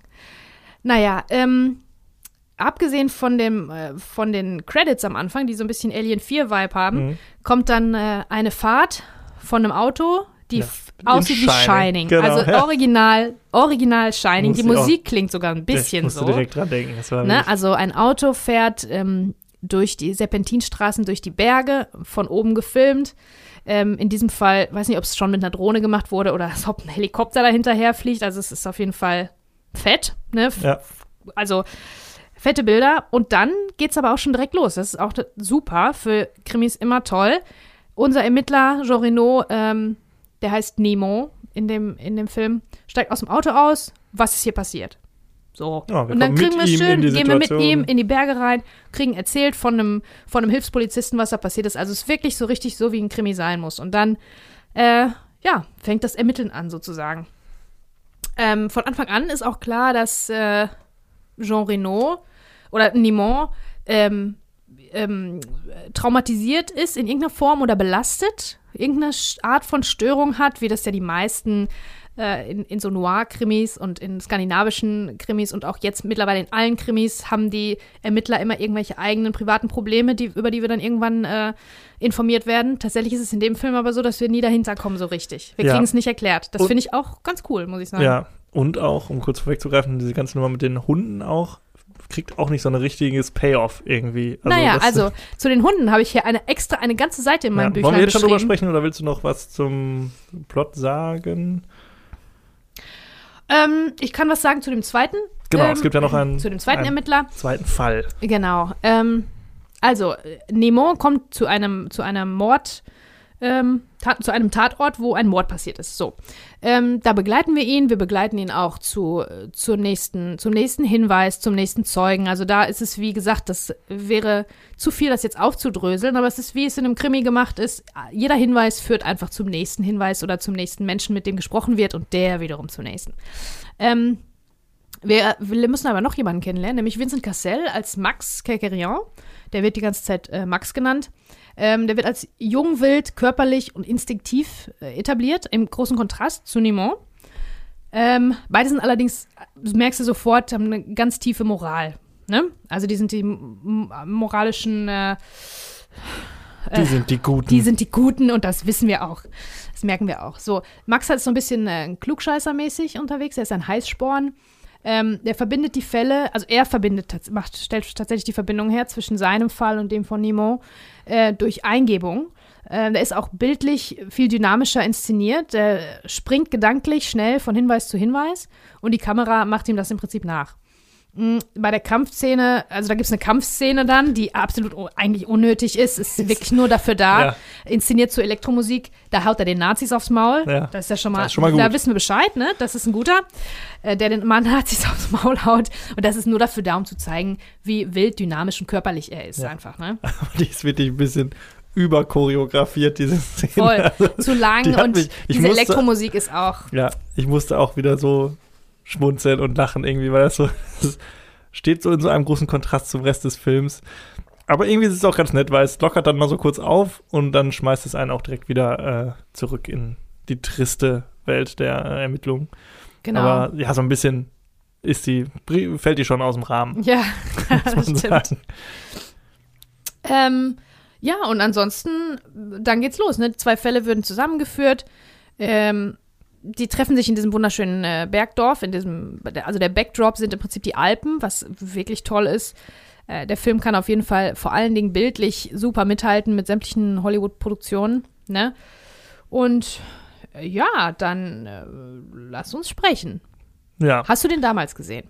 Ich habe den nicht im Kino gesehen, ich habe den im Fernsehen zwei, dreimal gesehen, aber jetzt auch schon zehn Jahre nicht mehr wahrscheinlich gefühlt. Habe mir jetzt aber nochmal gesehen und fand ihn auch wieder, wieder gut, bis auf Ja, mit, ein, mit Einschränkungen, zum ne? Beispiel. Ähm, mir ist tatsächlich diesmal, weil ich ja mittlerweile auch beruflich damit zu tun habe, wie du auch, die Kamera äh, aufgefallen. Ja, das mir ist auch. ein Kameramann, der äh, hat ganz viele Sachen. Der hat auch zum Beispiel Leon der Profi gemacht, das fünfte Mhm. Element und so. Also auch ein hochdekorierter Kameramann. Ja, das, Das ist ist bestimmt jetzt, Ich kann mir vorstellen, dass es in Frankreich vielleicht ein bisschen so ist wie in Deutschland, wo, wo man auch feststellt, dass irgendwie drei Kameraleute alle deutschen Filme gemacht haben äh, und genau. Äh, einer alle guten, Ja. alle äh, kameratechnisch bemerkenswert. Also das ähm, ist wahrscheinlich nicht so ein weites Feld wie in, wie in Hollywood einfach. Ne? Das Genau. ist dann im Prinzip der Ähm, eine, der macht sie alle. ich fand jetzt die Kamera in dem Film, die ist sehr pragmatisch, sag ich mal. Also da sind jetzt keine fancy Geschichten dabei. Klar, du hast am Anfang diese Helikopterfahrt und du hast immer mal wieder so Fahrten. Naja, du hast sowas wie eine Seilkamera ständig. Also die, das fand ich auch. Äh, Gerade äh, am Anfang, ja. Vor der, Na, das hast du öfter, immer mal wieder zwischendurch, dass eine Kamera ganz steil von oben ähm, quasi wie an einem Seil runtergelassen wird oder hochgezogen wird. Das zieht sich ein bisschen durch den Film. Das fand ich auch, ähm, fand ich als, als Stilmittel auch ganz spannend, weil das natürlich auch ein Seil ist, an dem die erste Leiche ähm, heruntergelassen wird und weil alles mit Höhe auch zu tun hat. Das Ja. Finale findet ja in den Bergen statt. Natürlich, wenn man schon da ist, Ja, am Fuß des Mont Blanc, da muss man fürs Finale natürlich da hoch. Also ähm, das ist mir aufgefallen, an der Kamera arbeiten viele Vertigo-Zooms, fast schon zu viele. ja. Und, ähm, Ganz kurz, sollen wir den Vertigo-Zoom erklären? äh, ach so, ja, Das ist so ein Stilmittel aus dem Film Vertigo von äh, Alfred Hitchcock. Damit wurde seinerzeit äh, Höhenangst dargestellt. Es ist quasi eine Technik, man bewegt sich, also eine Kamerafahrt auf ein Objekt zu, zoomt aber gleichzeitig heraus, sodass quasi der Raum um dieses Objekt sich zu biegen scheint. Und das ist so ein ganz berühmter Effekt, den kennt man aus ganz vielen äh, Filmen mittlerweile. Aus ganz vielen Studentenfilmen vor allen Dingen. Also kein Studentenfilm ohne Vertigo-Effekt. Das ist halt so eine technische Spielerei, die. Ja, Moment, aber vor 20 Jahren war das der Shit, ne? Also da haben das, da war das nicht so, oh, jetzt habe ich sagen, schon tausendmal gesehen. ich würde sagen, vor 40 Jahren war das der Shit. Nein, Aber- da war es, also das haben, zu der Zeit äh, wurde das gerne und viel gemacht, auch als so hippes Stilmittel. Das war gar nicht so, damals war es gar nicht so altbacken, wie du, wie du vielleicht denkst. Nee, altbacken meine ich nicht, aber es wurde so ein bisschen overused. Ein bisschen inflationär mal. genutzt So, es muss natürlich ne? auch äh, eingebettet Film, sein, ja. es muss natürlich auch eine Motivation haben, äh, dass es irgendwie Sinn macht. Ähm, ja, aber kennt man in ganz vielen Filmen. Und man kann es halt ganz leicht machen, fast unsichtbar, dass es nur so ein Gefühl ist, Ja. dass man das nur so ein bisschen spürt, dass da irgendwas äh, nicht stimmt mit der Perspektive. Man kann es aber auch voll, äh, also voll übertrieben machen und hier in diesem Film ist das leider so. Da ist das Ja. alles ganz schön viel.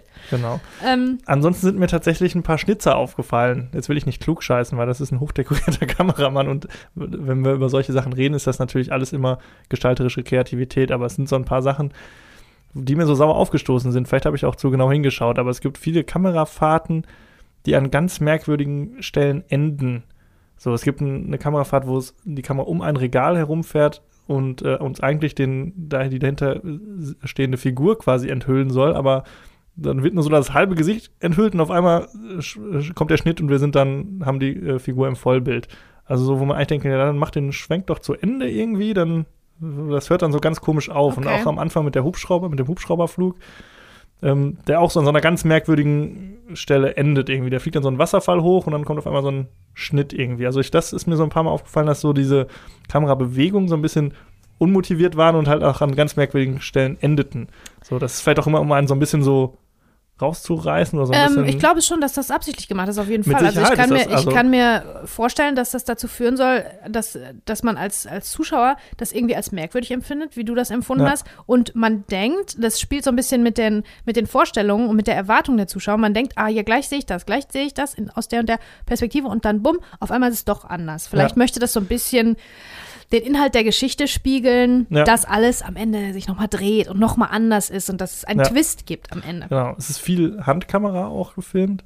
Also jetzt, ja, ich nerd jetzt hier gerade so ein bisschen ab, aber so ein paar Szenen, wo ich auch nochmal zurückspulen musste, weil dann irgendwie mit einer langen Brennweite irgendwie eine Dollyfahrt gedreht wurde, die dann hinten raus total verwackelt ist irgendwie und so. Also so ein paar Schnitzer waren da irgendwie drin, die mir total sauer aufgestoßen sind. Ich habe das dann geguckt, ich habe mit meiner Freundin gucken immer so, ich muss mal kurz zurückspulen hier. Was haben wir denn da gemacht? Und dann sagt sie mal, ich habe das gar nicht gesehen und ich so, ja, mich stört das irgendwie. Hm, Da ist natürlich, okay. aber ist natürlich alles jetzt irgendwie äh, hier elitäres Gelaber.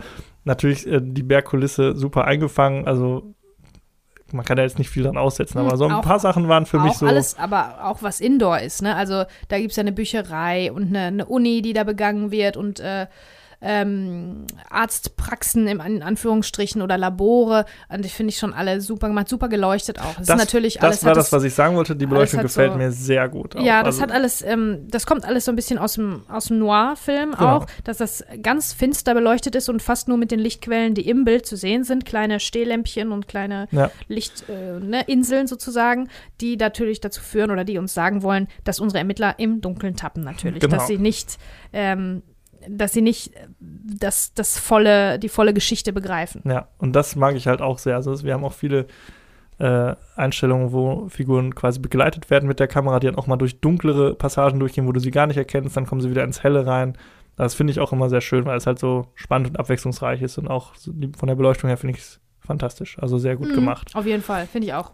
Ja, aber alles in allem ist es jetzt nicht super fancy irgendwie, sondern ich fand, es war sehr äh, ja, nüchtern, aber auch mit, mit coolen Ideen dabei. Also effektvolle, ein, einfache Effekte, sage ich mal, hat, Mhm. man, hat man sich bedient. Also es war jetzt nicht irgendwie die riesen, die Spacing-Einstellung dabei. Ja, ja, genau. Und es, es erinnert natürlich sehr an sieben alles, ne? Ja, schon allein Also der wirklich. Anfang. Oh, äh, an Akte X erinnert mich das natürlich auch, aber was, was nicht, ne? Alles Lämmer erinnert mich auch an so ein bisschen. Ja, ja, also das ist, äh, guckt schon auch ein bisschen was ab, aber es ist, finde ich, nicht so schlimm. Es wirkt nicht, dadurch, dass so viele eigene innovative Sachen dabei sind, wirkt das jetzt nicht wie, wie nachgemacht. Ja. Ne? Also wirkt das nicht wie die nachgedrehte Szene bei Dungeons and Dragons Ja, einfach mal, genau. äh, ne? Ja, und es ist halt einfach auch eine, eine, die Geschichte ist auch ganz cool. Also es ist halt so ein klassisches Whodunit irgendwie, ne? Mhm. Also man fragt sich die ganze Zeit, wer steckt dahinter. Ähm, der Twist ist der, den sieht man dann so ein bisschen, also es gibt eigentlich keinen richtigen Twist, weil äh, es wird dann relativ schnell dann deutlich, wer dahinter steckt. Aber in dieser Auflösung ist noch ein Twist drin. Über den Ja, können wir also, gleich vielleicht ähm, nochmal sprechen, aber Ja, Ja. also ähm, was ich finde auch, ist, dass bis zu einem bestimmten Punkt, ich würde sagen, bei einer Stunde 20 oder so oder anderthalb Stunden, bis dahin finde ich den wirklich, also kann ich mich wirklich nicht beklagen, finde ich ihn wirklich super gut, aber der hätte wirklich ein besseres Ende, ein besseres Finale verdient. Ne, also das ähm, entwickelt sich so, diese Verschwörungen, die die aufdecken, zum Beispiel, ich als alter äh, Verschwörungs-, Nazi-Verschwörungstheoretiker-Fan, ähm, hätte gedacht, das hätte viel mehr Potenzial gehabt. Das Ja. hätte man wirklich viel, viel mehr ähm, verdeutlichen können und mehr drüber reden und das mehr einordnen auch. ich und, hätte auch ähm, viel gerne mehr von dieser Uni gesehen. mh, und genau. mehr von dem Leben da, von den Leuten, die da sind. Also man Ja. kriegt da relativ wenig von mit, finde ich. Also Ja, da- leider, leider. so- Also das hätte man hinten raus ähm, wirklich noch aufarbeiten müssen. Es ist aber das Finale selber, natürlich, wie gesagt, landen wir auf Mont Blanc. Äh, das ist viel zu wild und viel zu actiongeladen. Also da, da gibt es eine Lawine und was nicht alles. Ne? Also äh, äh, viel zu, also es ist viel zu unpassend, so unpassend wie die Tatsache, dass unsere beiden Ermittler in Lederjacken auf dem Mont Blanc stehen. In ihren Lederjacken. Also Franz, jetzt sag mal ehrlich, das kann ja wohl nicht. Hätte es nicht irgendeinen, irgendeinen winzigen Handlungsstrang gegeben, dass sie sich von irgendwo eine Jacke hätten greifen können? Also das macht mich ja fertig. Und die stehen da wirklich, ne? Also Habe sie werden bestimmt. Thermo-Unterwäsche anhaben bis zum geht nicht mehr, die Darsteller. Aber das ist ja, das ist unpassend. Das reißt, riss mich total raus, wie die Tatsache, dass auf einmal nach so einem, nach so einem tollen klassischen äh, Kriminalfall, der da ermittelt wird und einer tollen Verschwörung, die da richtig Potenzial hat, äh, dass es da auf einmal mit einer Lawine enden muss. Das finde ich, das habe ich nicht kommen sehen. Also es passt nicht. Es Ja, passt nicht Das zusammen. Ende kommt auch ziemlich schnell dann, finde ich. Also Genau. sie kommen dann drauf, wer es war und dann Ja, die geht's Auflösung- auch hoppla hopp. Ja, die Auflösung ist halt leider zu verwirrend und unglaubwürdig auch und Ja. unübersichtlich. Ja. Man, man versteht das dann hinterher alles gar nicht mehr. Ja, bis dahin ist das alles sehr gut. Also man nimmt sich auch sogar noch die Zeit, die beiden Ermittler noch mal äh, hinzusetzen an einen Tisch, wo sie dann noch mal kurz das gelernte oder Ja, erlangte Wissen noch das mal ist super. aufdröseln. Mhm. Und man denkt, ah ja, sehr schön für den Zuschauer auch noch mal, finde ich auch eine super Szene so, dass Ja. man noch mal so alles präsentiert kriegt. Aber dann hinten raus wird es auf einmal ganz verworren und auch ganz schnell erzählt. Mhm. Und ich war dann auch so mit so ein bisschen Kopfkratzen am Ende so, hä, was war, okay. Mhm. Also es ist ja so, ich glaube, da würde ich jetzt meine Hand nicht für uns Feuer legen, aber ich glaube, vor sieben waren Krimi und Krimis und Thriller nicht unbedingt intellektuell besonders anspruchsvoll. Und seitdem, vielleicht vorher, vielleicht gab es da bestimmt vorher was, was ich äh, als Blockbuster-Film-Freund nicht kenne, aber ähm, der, der Anspruch hier und die, den Intellekt, den man aufwenden muss, anwenden muss, um diese Geschichte zu verstehen, ist wirklich enorm. Ne? Also das ist bei Krimis vorher nicht so gewesen. Und eigentlich fand ich das immer ganz cool, dass das einem was abverlangt, dass man wirklich aufpassen muss, dass man mitdenken muss und im Kopf noch ein bisschen weiterdenken, selbst wenn die Ermittler gerade nicht mehr drüber reden. Aber das ist hier wirklich, äh, das führt ja zu nichts. Ja, Ne? Es ist, Das ist ein unübersichtlich. Problem, was, glaube ich, generell äh, solche Kriminalfilme haben und äh, die Macher solcher Filme auch haben. Du willst am Ende immer überraschen. So, es ist nie, also am Ende soll quasi kein Zuschauer sagen, ach, habe ich mir doch gedacht. So, ich glaube, das Ja. ist immer so ein bisschen Ja, ja. das Ding. Daran sind schon ganz viele, glaube ich, Geschichten gescheitert. Also gerade. Kriminalfilme, die, die stehen und fallen ja im Prinzip mit ihrer Auflösung. ja, genau. So, und es soll dann halt nicht das Offensichtliche sein, was von mir aus auch vom Drehbuchautor vorher sorgsam eingepflegt wurde und es macht total Sinn, aber irgendwie scheint das nicht mehr zu reichen. Es muss irgendwie dann noch mal so einen Twist geben. Mhm. Und äh, das ist ganz, ganz schwierig, das vernünftig und äh, sinnvoll und logisch hinzukriegen. Und Das stimmt. in diesem Fall ist es auch nicht so richtig gelungen. Nee. Es überschattet dann halt auch dadurch leider so ein bisschen den Film. Den Film, ja, ja, das stimmt. Aber ähm, wusstest du, jetzt mal eine ganz äh, kleine Fußnote, wusstest du, dass einige äh, Krimi-Autoren ähm, zuerst das Ende schreiben? Also Würde ich genauso machen. du, du, ähm, äh, du schreibst das, die Auflösung, das, was du gerade gesagt hast, der große Twist, der große Plot, das Ende, wo alles hi- hinauslaufen soll. Ähm, das steht bei vielen als erstes fest und von da entwickelst du die Geschichte rückwärts. Genau, mit den Hinweisen, die Genau. dahin führen. Genau. Quasi. Ja, würde ich auch so machen, weil wir haben, genau, wie gesagt, das Ende ist tatsächlich das Wichtigste in so einem, in so einem Rätselfilm irgendwie. Genau. Ja, das ist hier leider. Und das ist tatsächlich ganz schwierig. Also, ähm, ich habe zum Beispiel letztens eine Serie gesehen, The Undoing, mit Hugh Grant. Auch so eine, so eine ja, Krimiserie, sage ich mal, so eine Miniserie. Und äh, die Auflösung ist da auch, sage ich jetzt mal, nicht ganz so überraschend oder durch ihre Einfachheit sehr überraschend. Und da sind halt auch dann viele enttäuscht, weil im Laufe so einer Serie natürlich sich die verrücktesten Theorien entspannen. Na, vielleicht war es der und vielleicht, Mhm. ah, hat er doch das irgendwie, ist das eine Lüge gewesen hier und da.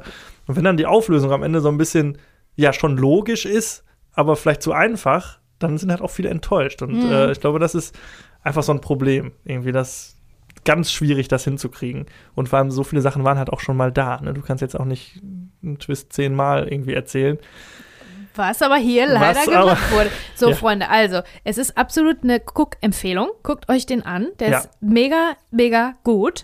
Bis zu einem bestimmten Punkt. Und jetzt müssen wir leider über den großen Plot-Twist, über das große Ende kurz sprechen. Also, Ja. wenn ihr den noch nicht gesehen habt und gucken wollt, dann spult bitte vor. Hört euch das nicht an. Das wäre schade, wenn ihr euch das vorwegnehmt, diesen Drei, großen Mi- Twist. drei Minuten vorspulen, holt jetzt euer Handy raus. Genau. Und, okay. Ja, die äh, böse Zwillingstrope, ne? Es ist, also das ist so Panne. So sorry. Und aber auch wirklich mit Pauken und Trompeten, ne? Also bildlich und musikalisch Ja. ist das ja, ist da ja Und es ist auch der richtig unfassbar, böse was da Zwilling. Also ja, der, richtig böse, ne? Hat auch ein ganz anderes Gesicht, Ja. weil er so böse ist. Genau. So hängende, ja, also hängende Augen und so, also Oh, ist Mann. abgefahren. Ja, also es gibt da einen bösen Zwilling, eine böse Zwillingsdame. Äh, Dame. Ja, also die steht dann auf einmal wirklich, das ist wirklich Wie sehr klischeehaft. Kiste. steht dann auf einmal hinten in der Unschärfe, in der gleichen Klamotte, steht die dann auf einmal, die Kamera flippt aus, die Musik flippt aus. Bam, bam, bam. Nein, oh mein Gott, ne? Und dann, äh, Ja. ja. der böse Zwilling, was, was man sonst aus äh, Soap Operas Ja, und von Little Nicky kennt. zu Ne? peinlich ist, um es irgendwie rauszuhauen. Ja, Also, ah, schade. ja, wirklich richtig schade. So, ja, ich, ich kann auch nichts zu sagen. Und ich finde auch, ähm, auch noch ganz kurz, die, äh, diese angedeutete, ja, nicht Liebesgeschichte, aber diese Zuneigung zwischen äh, dem äh, Kommissar und der am Ende Täterin Mhm. hat auch für mich nicht so richtig funktioniert. Nee, die hatten nicht genug Chemie dafür. Nee, überhaupt und wir nicht. wissen, wir erfahren halt über Nemo auch zu wenig, um, Um- um ja. uns reinzufühlen und zu denken, ja, die mag er jetzt. Ne? Ja. Also wir, wir sind Ja, oder genau, es ist überhaupt nicht wir klar, stecken, da, wir stecken da wirklich nicht, nicht drin. Gerade bei dem wird sehr wenig über die Vergangenheit oder über irgendwas äh, erzählt. Der Max Vincent Cassel Charakter ist schon äh, besser charakterisiert, finde ich. Den versteht man irgendwie besser, Ja. seine Motivation. Und ähm, beim, bei der Jean Reno-Figur Nimon, da, also das ausgerechnet der sich jetzt verliebt in irgendwen, der, dabei wirkt er wie so Ja. ein harter Hund. Ne? Ja, ja, oder auch andersrum. Was findet sie an ihm? Also, das ist auch irgendwie. Sie zieht auch die ganze Zeit nur so eine Fresse. Irgendwie hat eigentlich auch gar keinen Bock Ja. drauf. Ja, ja. Nee, ja, und der böse Zwilling. Für den Arsch. ja. Also wirklich, das. ich, äh, man müsste vielleicht mal rausfinden, wann das das letzte Mal gut funktioniert hat. Weil irgendwann muss das ja auch mal neu gewesen sein. Ja, Ne? einmal. Dieser und dann, Bei Prestige. ja, aber bei psch. Pres- ja, psch. Okay. Ne? Also, Gut. Ja. Spoiler-Teil zu Ende. ja, Also, Empfehlung. Ja, auf jeden Fall. unbedingt. Angucken. Ich fand den auch wieder sehr spannend, sehr cool. Und das Ende, ja, das ist halt, das nimmt man dann so mit. Ja, genau. Äh, eine Kleinigkeit noch ähm, an dieser Stelle. Man erfährt ganz am Anfang, dass Nemo Angst vor Hunden hat. Also wirklich ganz plakativ erfährt man das am Anfang, so dass man als Zuschauer sicher ist, ah, das wird nochmal wichtig. Diesen Effekt, weiß ich nicht, ob ich es letztes Mal schon erklärt habe, nennt man Chekhovs Gun. Ähm, habe ich es schon erklärt? Nein, hast du noch nicht erklärt, aber ja. Ähm, du weißt selbstverständlich, was es ist, aber ich erkläre eben ganz schnell. Also, ähm, Anton Tschechow ist ein, ein Schriftsteller gewesen, der hat ähm, die Regel in Anführungsstrichen etabliert, wenn man eine Waffe im ersten ähm, Akt sieht, dann muss diese Waffe im dritten Akt zurückkommen und benutzt werden. Ne? Also Genau. wenn man im, im Film dann auf etwas so deutlich plakativ hingewiesen wird, dann geht man davon aus, das ist auch in unsere Sehgewohnheiten schon wirklich übergegangen. Das ist ein Automatismus, dass man davon ausgeht, ah, merken, das kommt wieder. Das ne? ist Also ja auch ist über die wichtig. letzten, über hunderte von Jahre, über hundert Genau. Jahre jetzt schon so irgendwie, ne? Das dass man ist das ja ganz wichtig auch, damit es nicht aus dem Nichts kommt. Ne? Es muss dann Genau. so bei den Zuschauern auch dieses, ach ja, da war ja was. Genau, das ist im Moment. Prinzip, funktioniert auch als Setup dann für später. Und ähm, ja, Chekhovs Gun, jetzt habt ihr einen tollen Begriff gelernt. Und in diesem Fall, dieses Hunde-Ding, diese Hundeinformation, lässt, ließ mich sofort davon ausgehen, ah, Ja, die Hunde kommen später wieder und der muss mit denen kämpfen oder irgendwie so. Tatsächlich ganz, ganz am Schluss ähm, kommen okay, jetzt weiß ich, was du meinst. ne, kommen Hunde nochmal wieder zur Sprache. Aber ähm, was ich ganz, was ganz pfiffig gemacht ist, ähm, äh, Max, der andere Ermittler, findet raus, dass Nimon Angst hat vor Hunden, fragt und Nimon sagt, äh, ist eine ganz, ganz lange Geschichte, lassen wir das. Und wir gehen davon aus, ah, die kriegen wir am Ende erzählt. Und dann ist es ganz, ganz, ganz am Schluss so, ähm, dass da ein Hund nochmal eine Rolle spielt, aber in einem gelösten Setting. Und dann fragt Max, was ist denn jetzt die Geschichte mit den Hunden? Und dann setzt Nimon an zu erzählen und dann fährt die Kamera zurück, der Ton fadet aus und der Zuschauer erfährt es nie. Ja. Das finde ich ganz cool, weil das wäre das absolut äh, Normalste gewesen, das jetzt zu hören. Das wäre der Standard, so ist es immer. Ich, Ja. ne, gut. Und äh, das finde ich ganz cool, dass das dann in dem Fall mit den Erwartungen so ein bisschen spielt und die dann enttäuscht und sagt, nee, nee, ihr erfahrt das doch nicht. Genau.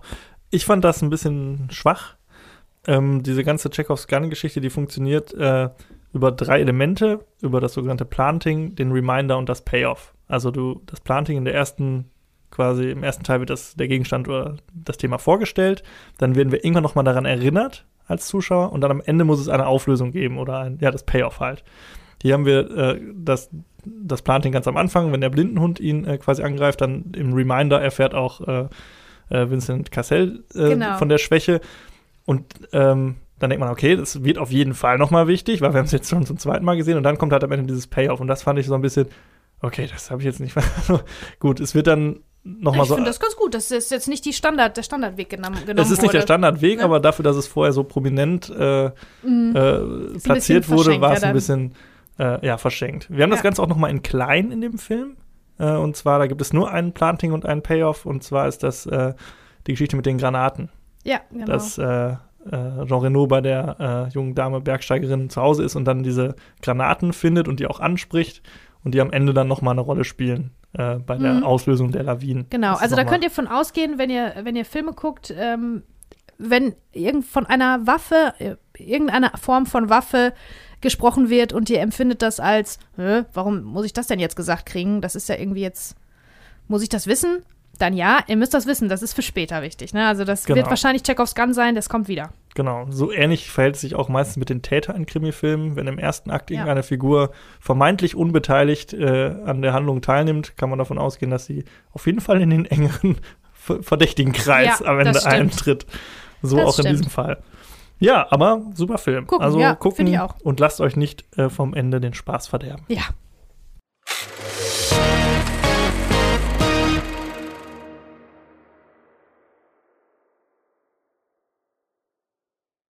Mein Film des Monats ist Prinzessin Mononoke. Ein Film, der eigentlich schon 1997 rausgekommen ist, der aber ganz lange gebraucht hat, bis er den Weg in deutsche Kinos gefunden hat und eigentlich auch fast nur in deutsche Programmkinos. Das ist ein Film von Hayao Miyazaki. Ich hoffe, ich habe das richtig ausgesprochen. Man neigt immer dazu, so die letzte Silbe zu betonen bei japanischen Namen. Ich weiß gar nicht, ob das richtig ist, aber ich sage es jetzt einfach mal so. Hayao Miyazaki ist ein äh, Regisseur und Mitgründer des Studio Ghibli, Mhm. ein ganz berühmtes und erfolgreiches Animationsstudio aus Japan.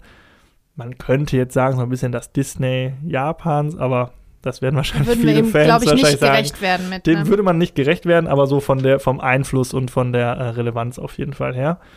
Ähm, er hat davor Filme gemacht wie äh, Das Schloss im Himmel oder Mein Nachbar Totoro und äh, danach auch noch Chihiros Reise ins Zauberland, Das wandelnde Mhm. Schloss.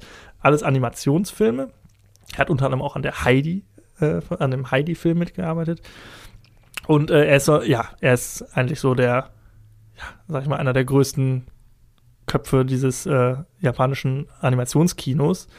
Und ähm, ja auch einer der erfolgreichsten. Also ich glaube, allein drei von diesen Studio Ghibli-Filmen sind die erfolgreichsten Filme, sind in den erfolgreichsten Filmen aller Zeiten in Japan, Mhm. irgendwie in den Top 5 oder so. Und äh, Prinzessin Mononoke wird so gemeinhin so als das Meisterwerk von ihm beschrieben. Mhm.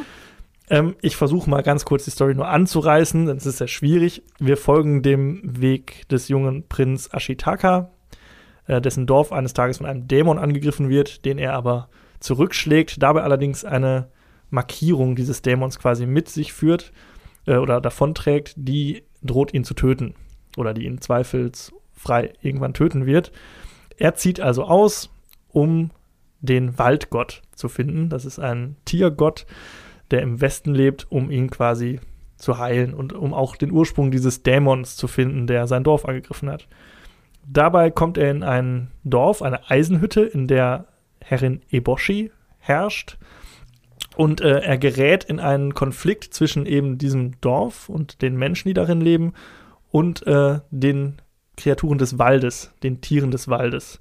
Das sind äh, Waldgötter, Wildschweine, sehr große Wildschweine, Wölfe, Hirsche und äh, deren, sag ich mal, Adoptivtochter Sun, die namensgebende Prinzessin Mononoke, die quasi mit den Tieren gemeinsam gegen die Menschen kämpft. Das ist ein Konflikt, der rührt quasi oder der geht darum, dass quasi die Menschen im Zeitalter der Industrialisierung in äh, Japan die Natur quasi verdrängen, um modernere Waffen herzustellen und gleichzeitig aber die Tiere ihren Lebensraum verteidigen möchten. So, und in diesen Konflikt gerät der junge Prinz. Und jetzt würde man erstmal denken, ja gut, das ist ja klar, mit wem wir hier, äh, wem wir hier die Daumen drücken. Ne? Das ist ja ein ziemlich einfacher Konflikt. Die bösen Menschen, die den Wald abholzen und alles kaputt machen. Ja, es ist auch ein bisschen, ähm, es hat auch so ein bisschen ähm, Pocahontas und Avatar-Anklang, ne? Also es Genau. ist im Prinzip Es ist ein eine Version davon, von dieser, von dieser universellen Geschichte. Ne? Genau. Was wir jetzt aber hier haben, ist, dass man sich dann nach gewisser Zeit in diesem Film irgendwann fragt, okay, mit wem muss ich denn jetzt überhaupt Mhm. hier mitfiebern?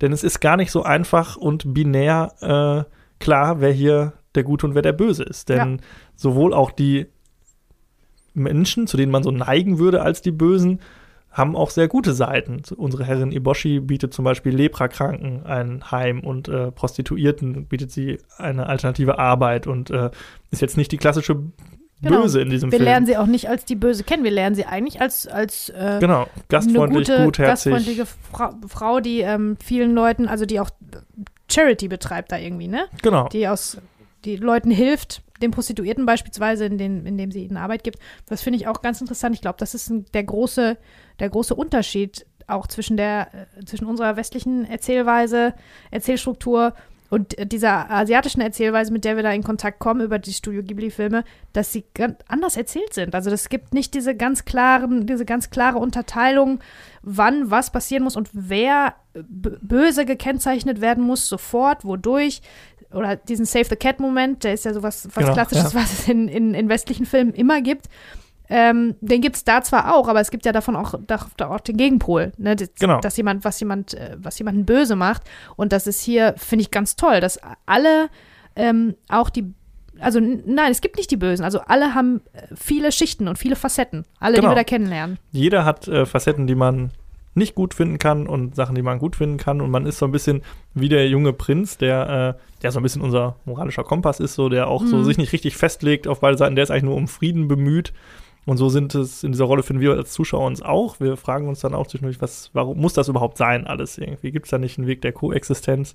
Und das ist unglaublich interessant. Also der Film ja, ist auch voll. ab 12, also es ist jetzt kein klassischer Kinderfilm. Das ist, glaube ich, auch was, was man häufig falsch versteht Ja. in Japan, dass diese Animationsfilme, bei uns im Westen sind das häufig, sind Animationsfilme häufig Kinderfilme. Mhm. Klar, es gibt jetzt auch Sachen wie Family Guy oder so, die irgendwie ne, so ein bisschen für äh, Erwachsene gemacht sind, aber hauptsächlich sind Animations- und Zeichentrickfilme ja für ein junges Publikum. Und Mhm. dieser Film ist das fast gar nicht, was Nee, zum einen an diesem Thema liegt Ja. und auch an einem gewissen Grad an Brutalität. Voll. Also da, es ist ja äh, am Anfang schon visuell, äh, visuell super stark sowieso und aber auch gruselig. Da ist ja dieser Dämon, Ja.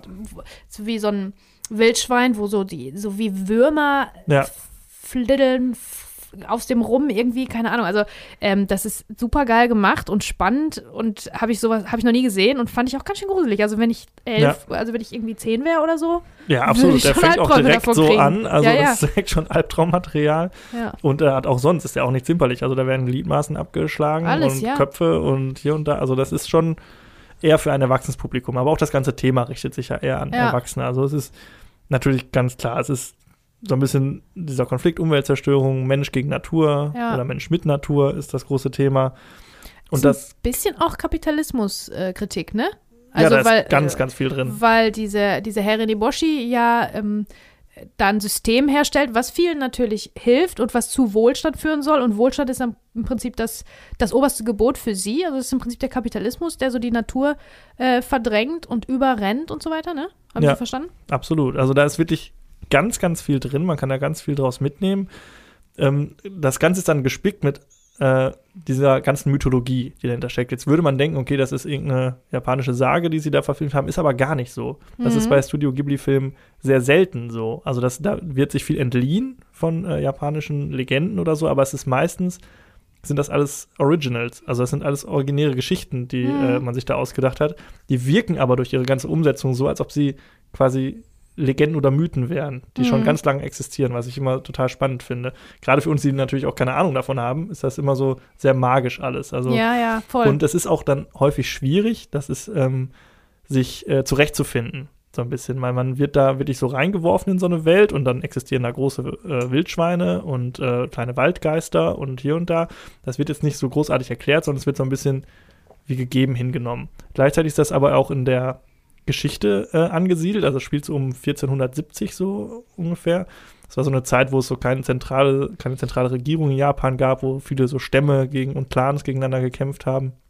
Und äh, das wirkt halt dadurch, dass es einerseits diesen historischen Kontext hat, aber dann auch diesen fantastischen, ja, wie so eine alte Legende, die man mhm, sich so erzählt voll. irgendwie, ne? Ja, ja, stimmt schon. Es ist aber teilweise auch sehr schwer, sich zurechtzufinden. Also es passiert dann schon ziemlich viel. Also genau, das finde ich mir so. allerdings auch. Also ich, ich finde das auch ich habe schon ein paar von diesen Studio Ghibli-Filmen gesehen und Mononoke hatte ich vorher auch schon mal gesehen. Und es ist ein bisschen unübersichtlich für mich jetzt, weil. Genau, gerade zum Ende raus. Ja, und gerade weil du halt die ganzen Facetten von den Leuten ähm, vorgeführt kriegst und dann auf einmal gehst du mit irgendwem von den anderen Leuten mit, die du gerade ja. so als Fußnoten, als Beiwerk kennengelernt hast. Auf einmal bist du mit denen jetzt irgendwie unterwegs und eine andere Geschichte nimmt da so ihren Lauf, irgend so eine, so, ne, an, eine andere Episode. Also ähm, das finde ich ein bisschen unübersichtlich. Es ist wirklich viel weniger stringent erzählt, als wir das kennen und schon gar nicht, wenn man jetzt den Vergleich mit Disney irgendwie beibehalten ja. will. Ne? Also das ist äh, wirklich nicht ja. äh, zu vergleichen. Nee, absolut. Nicht. Also es ist viel komplexer. Ja, der Film ist auch sehr lang. Ich habe es mir, glaube ich, irgendwo aufgeschrieben. Nee, habe ich nicht.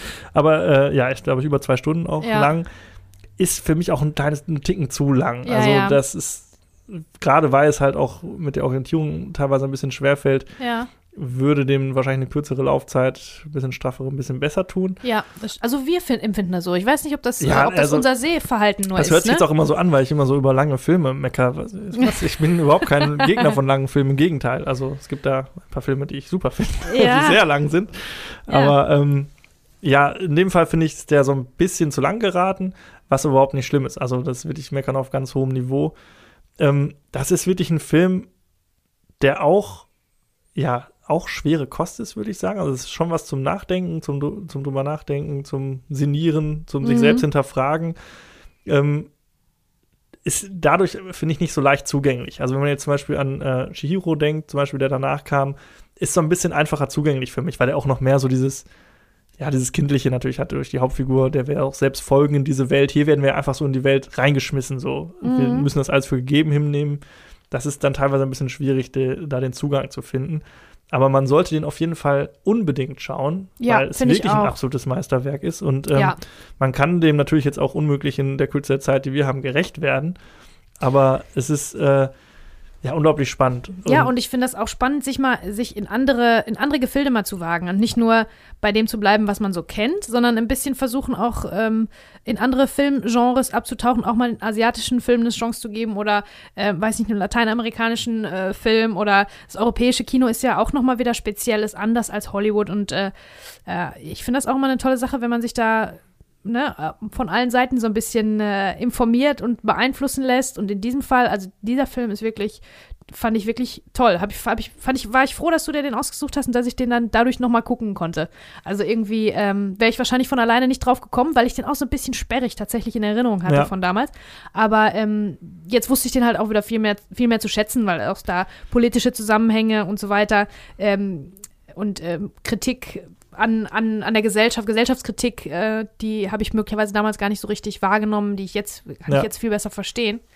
Und ähm, die Rolle der Frau wird da auch ähm, bespielt, Ja, weil die Frauen im Prinzip starke Frauen. Genau, starke Frauen und die Frauen sind in dem Dorf im Prinzip die, die Chefs, so Ja, in ja. Anführungsstrichen. Ne? Dann kriegt irgendwie der Mann in so einer Art Comic Relief-artigen Szene, also das ist so ein bisschen, zwischendurch gibt es auch mal so ein bisschen komödi komödiantische Ja. Elemente, ne? so ein bisschen witzige Sachen.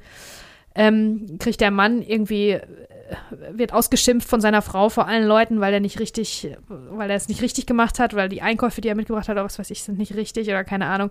Und ähm, ja, die Frauen haben da den Hut auf, weil die halt arbeiten im Prinzip, ne? Weil das Genau. sind, die sind, die in der, in der Mühle, ne, im Werk, im Eisenwerk, da ähm, schuften. Ja.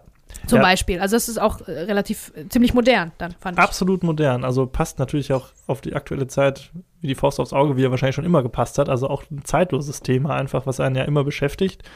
Ähm, aber halt da auch so erfrischend, dass es nicht so ganz binär ist. Ne? Das ist gut, das ist falsch, sondern dass man wirklich hinterfragen muss, ne? wie kann Mensch und Natur zusammen funktionieren, wie kann das alles, ne? Das ist ja nicht Ja. so einfach zu beantworten immer. ne? Nee, Man und- könnte da, man neigt dazu, das alles so einfach äh, sich zu machen, aber so ist es ja nicht. Ja, und ähm, genau, das ist zum Beispiel jetzt aktueller denn je wahrscheinlich, weil da wird, ein, da wird von einem ganz, ganz großen Respekt vor der Natur ähm, erzählt, dass man, ne, also in Form von diesen, von diesen Waldgeistern, die seit tausenden von Jahren da sind und dass man die zu respektieren hat und so weiter. Und ähm, das finde ich eine ganz tolle Message, dass die Natur eine Seele hat und ein Wesen Ja. und äh, dass man das natürlich nicht einfach zertrampeln soll, weil die sich dann nämlich rächt. Genau. Im Ja. Zweifel, ne? Und ähm, ich würde auch hier gerne über das Ende reden. Mhm. Ganz kurz, sollen wir, noch mal, wir können ja nochmal eine Spoilerwarnung rausgeben. Also, ne, wir reden jetzt mal ganz kurz über das Ende des Films, also abschalten oder äh, ja, vorspulen. Ähm, am Ende ist es ja auch nicht so, dass äh, quasi, es ist, es ist ja quasi ein Happy End, aber auch nicht so alles Friede, Freude, Eierkuchen. Also am Ende verliert ja sowohl der Waldgott sein Leben quasi, als auch dann die Eisenhütte wird quasi zerstört. Also es wird quasi alles planiert auf Null gesetzt. Und dann äh, beginnt ja so ein, daraus was Neues zu entstehen. So, es wächst Mhm. was Neues und irgendwie ist es so ein bisschen, ja, man trifft, man trifft sich quasi in der Mitte so, so ein, ne, so ein Ende. Und das finde ich total großartig, weil es nicht so, so in die Fresse Happy End irgendwie Ja. ist, sondern es ist so ein bisschen, alle sind irgendwie schlauer geworden und äh, sind so ein bisschen, ja, haben die, die verstehen die andere Seite besser, habe ich das Gefühl. Und das finde ich, finde ich sehr, Ja, Sehr aber ich gut. meine, sowas wie, ein, sowas wie ein Happy End zu machen in einer Geschichte, wo es nicht so wirklich die Bösen gibt, höchstens die Guten, aber Böse gibt es nicht so wirklich. Da ist es natürlich schwer äh, zu sagen, ja, okay, die, die gar nicht so Bösen müssen jetzt irgendwie weg und die vielleicht etwas Besseren haben gewonnen. Das kannst du ja dann auch nicht machen. Ne? Also, dass, es, ähm, dass das Ende dann auch ein bisschen ambivalent ist, äh, ist natürlich ist natürlich der, ähm, den Charakteren auch ein bisschen zu, zuzuschreiben. Ne? Dann kannst du ja nicht, das ist nicht so einfach, dann kannst dich Happy dann End zu machen, weil Seite irgendwer ist ja schlagen. immer dann, bei so einem Happy End wäre ja immer irgendwer, muss ja verlieren, wenn einer gewinnt. Genau. Und so gewinnt und verliert niemand. Das wird alles zusammen dann irgendwie genau. Und das ähm, ist neu ja auch am aufgebaut. Ende so die Moral von der Geschichte. So, man Ja. kann nicht das eine gut und das andere schlecht finden, sondern man muss irgendwie einen Weg zur Koexistenz finden.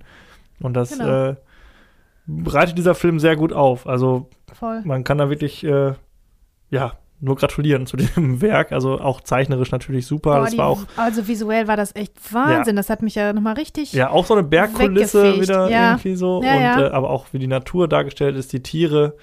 Ähm, fantastisch. Die Musik war wieder super. Ja, ähm, die Musik war auch wie toll. immer ja. in Studio Ghibli-Filmen und ähm, ja, auch CGI wurde da mal zum ersten Mal so in größerem Maße eingesetzt, aber gar nicht so an den Stellen, wo man es so unbedingt erwarten würde. Also ich glaube, dieser Effekt äh, des äh, an dem Arm von äh, Ashitaka ist, glaube ich, CGI und noch so ein paar äh, in Anführungszeichen Kamerafahrten. Aber Aha. zum Beispiel dieses, äh, dieser Dämon am Anfang, wo man denkt, mit diesem Gewürm da Ja, aufsehen, das ist alles Gewürm, gezeichnet. Das Ja? ist alles gezeichnet, wo man Wahnsinn, denkt, Wahnsinn, ne? ey, wie der da so durchperzt. Also das Ja. ist wirklich auch eine, also super spannend. Fängt es Ja. sofort super an. Mhm. Also super inszeniert und äh, Ja, ich glaube, Studio Ghibli ist jetzt so Filmfreunden natürlich auf jeden Fall ein Begriff irgendwie. Also da erzählen wir wahrscheinlich nichts Neues, aber all die das so nicht auf dem Schirm haben, eine große Empfehlung, da mal über den Tellerrand zu schauen und sich äh, diese Filme mal äh, anzusehen. Weißt du zufällig, warum das so lange gedauert hat, bis er, bis er rauskam in deutschen Kinos? Nee, habe ich jetzt gar nicht so äh, auf dem Schirm, warum das so Vier lange. Jahre hat das ja dann gedauert. Genau, ne? Der ist war Wahnsinn. auf der Berlinale dann, glaube ich, auch, wurde der auch gezeigt, ich glaube 1998 oder so. Und äh, ist dann äh, in Japan halt ziemlich eingeschlagen, der Okay. Film. Und dann hat das irgendwie, hat man dem, glaube ich, das hier nicht so zugetraut. Ne? Und Ja. dann war der so ein bisschen, ist halt Vielleicht so ein, musste der auch erst in, in den USA dann rauskommen. Ich kann mir nicht vorstellen, dass er da früher rausgekommen ist, weil äh, da ist nämlich so, also äh, die, die deutsche Version ist na, super synchronisiert, na klar. Man erkennt die Stimmen auch ein Ja. bisschen, ne? Das sind Stimmen, die man oft gehört hat, aber es sind keine äh, Schauspieler im klassischen Sinn dabei, wo man jetzt sofort sagt, ach ja, kennt man. genau. Bei der amerikanischen Version ist es was anderes. Hast du das mal Nee. nachgeguckt? Da sind nämlich die, die Sprechrollen. Der Prinz ist äh, Billy Kudrup Mhm. die ähm, böse, nicht böse, Lady Ashitaka ist ähm, Minnie Driver und die Prinzessin ist Claire Danes Mhm. und dieser dieser Mutterwolf, ich habe vergessen, wie der heißt, der Ja. ganz große Wolf, der ähm, im Prinzip ähm, Prinzessin Mononokes Mutter geworden ist, ist Gillian Anderson, Ja, guck. die ich Dann ja haben so wieder. liebe. Und dann habe ich das gelesen. Ich habe nämlich da ein bisschen dann recherchiert, während ich den geguckt habe. Dann habe ich das gelesen und habe ich auf Englisch umgeschaltet. Ach Ach, ja. Gillian Anderson ist ja so großartig, ne? Die Stimme ist äh, großartig. Und Ja. Claire Danes ähm, fand ich auch immer schon toll. Die ist ja jetzt ähm, wahrscheinlich allen bekannt aus Homeland als Carrie Matheson, war damals ähm, auch schon aus einer Fernsehserie bekannt, die mir total am Herzen lag, nämlich Willkommen im Leben. Das war die quasi die weibliche, der weibliche Take von äh, Wunderbare Jahre, falls das noch jemand kennt. Mhm. Das war so eine, ja, so eine, wie so eine Teenie-Serie. Und sie war da, hat mit 15 oder 16 oder so, war sie da die Hauptdarstellerin. Das fand ich mal ganz toll. Und die hat halt im Prinzip, darauf will ich hinaus, die hat noch eine ganz junge Stimme. Also ganz kindlich. Du kennst die, würdest sie nicht wiedererkennen, wenn du es nicht wüsstest. Und äh, ja, das fand ich dann auch wiederum ganz spannend, dass sie in USA den Weg gegangen sind, das hochkarätig zu besetzen. Mit Mhm. äh, Schauspielern quasi als Synchronstimmen. Ja, da muss ich auch dazu sagen, sonst lese ich ja auch immer äh, die Besetzung von den Filmen vor. In diesem Fall sind das natürlich äh, im Original japanisch sprechende Sprecher, die mir jetzt alle nichts gesagt haben. Das sind mit Sicherheit auch alles großartige Sprecher. Ich habe die jetzt mal nicht erwähnt, weil ich davon ausgehe, dass sie wahrscheinlich vielen Leuten auch nichts sagen würden. Ich habe ihn auch nicht im Original gesehen, ich habe ihn auf Deutsch gesehen. Mhm. Ähm, ja, wie du schon sagst, auf Deutsch auch eine super Synchro. Ja, voll. Ja, ähm, ich glaube, dass so der große Erfolg dann erst mit Chihiros Reise ins Zauberland äh, kam, dass dann auch die Filme mehr Beachtung bekommen haben, weil der hat ja auch einen Oscar dann bekommen. Oh, ja. Ähm, war dann der erfolgreichste Film in Japan. Vorher war es Mononoke, also der hat sich dann abgelöst quasi. Und ähm, ja, ich glaube auch mittlerweile ist das auch jetzt kein großer Geheimtipp mehr, diese ganzen Studio Ghibli-Filme. Aber für alle, die äh, das vielleicht nicht auf dem Schirm hatten, guckt euch das unbedingt mal an. Also da Mhm. kann man auch tatsächlich jeden rauspicken von diesen Filmen. Also von Miyazaki, die sind eigentlich alle gut und haben alle ja sehr interessante Themen. Ein Film zum Beispiel, ähm, Die letzten Glühwürmchen, auch ein Studio Ghibli-Film, jetzt nicht von Miyazaki, den hätten wir zum Beispiel letztes Mal äh, zu Kriegsfilmen, Antikriegsfilmen nochmal nennen können. Ui. Ein äh, quasi Zeichentrick-Antikriegsfilm und einer der verdammt guten Sorte. Also der ist auch richtig hart. Ne? Also das ist auch sehr bunt, äh, breit aufgestellt, das Portfolio von Studio Ghibli. Also schaut da mal rein. Und Prinzessin Mononoke, einer der besten. Ja, das Ganz genau. Äh,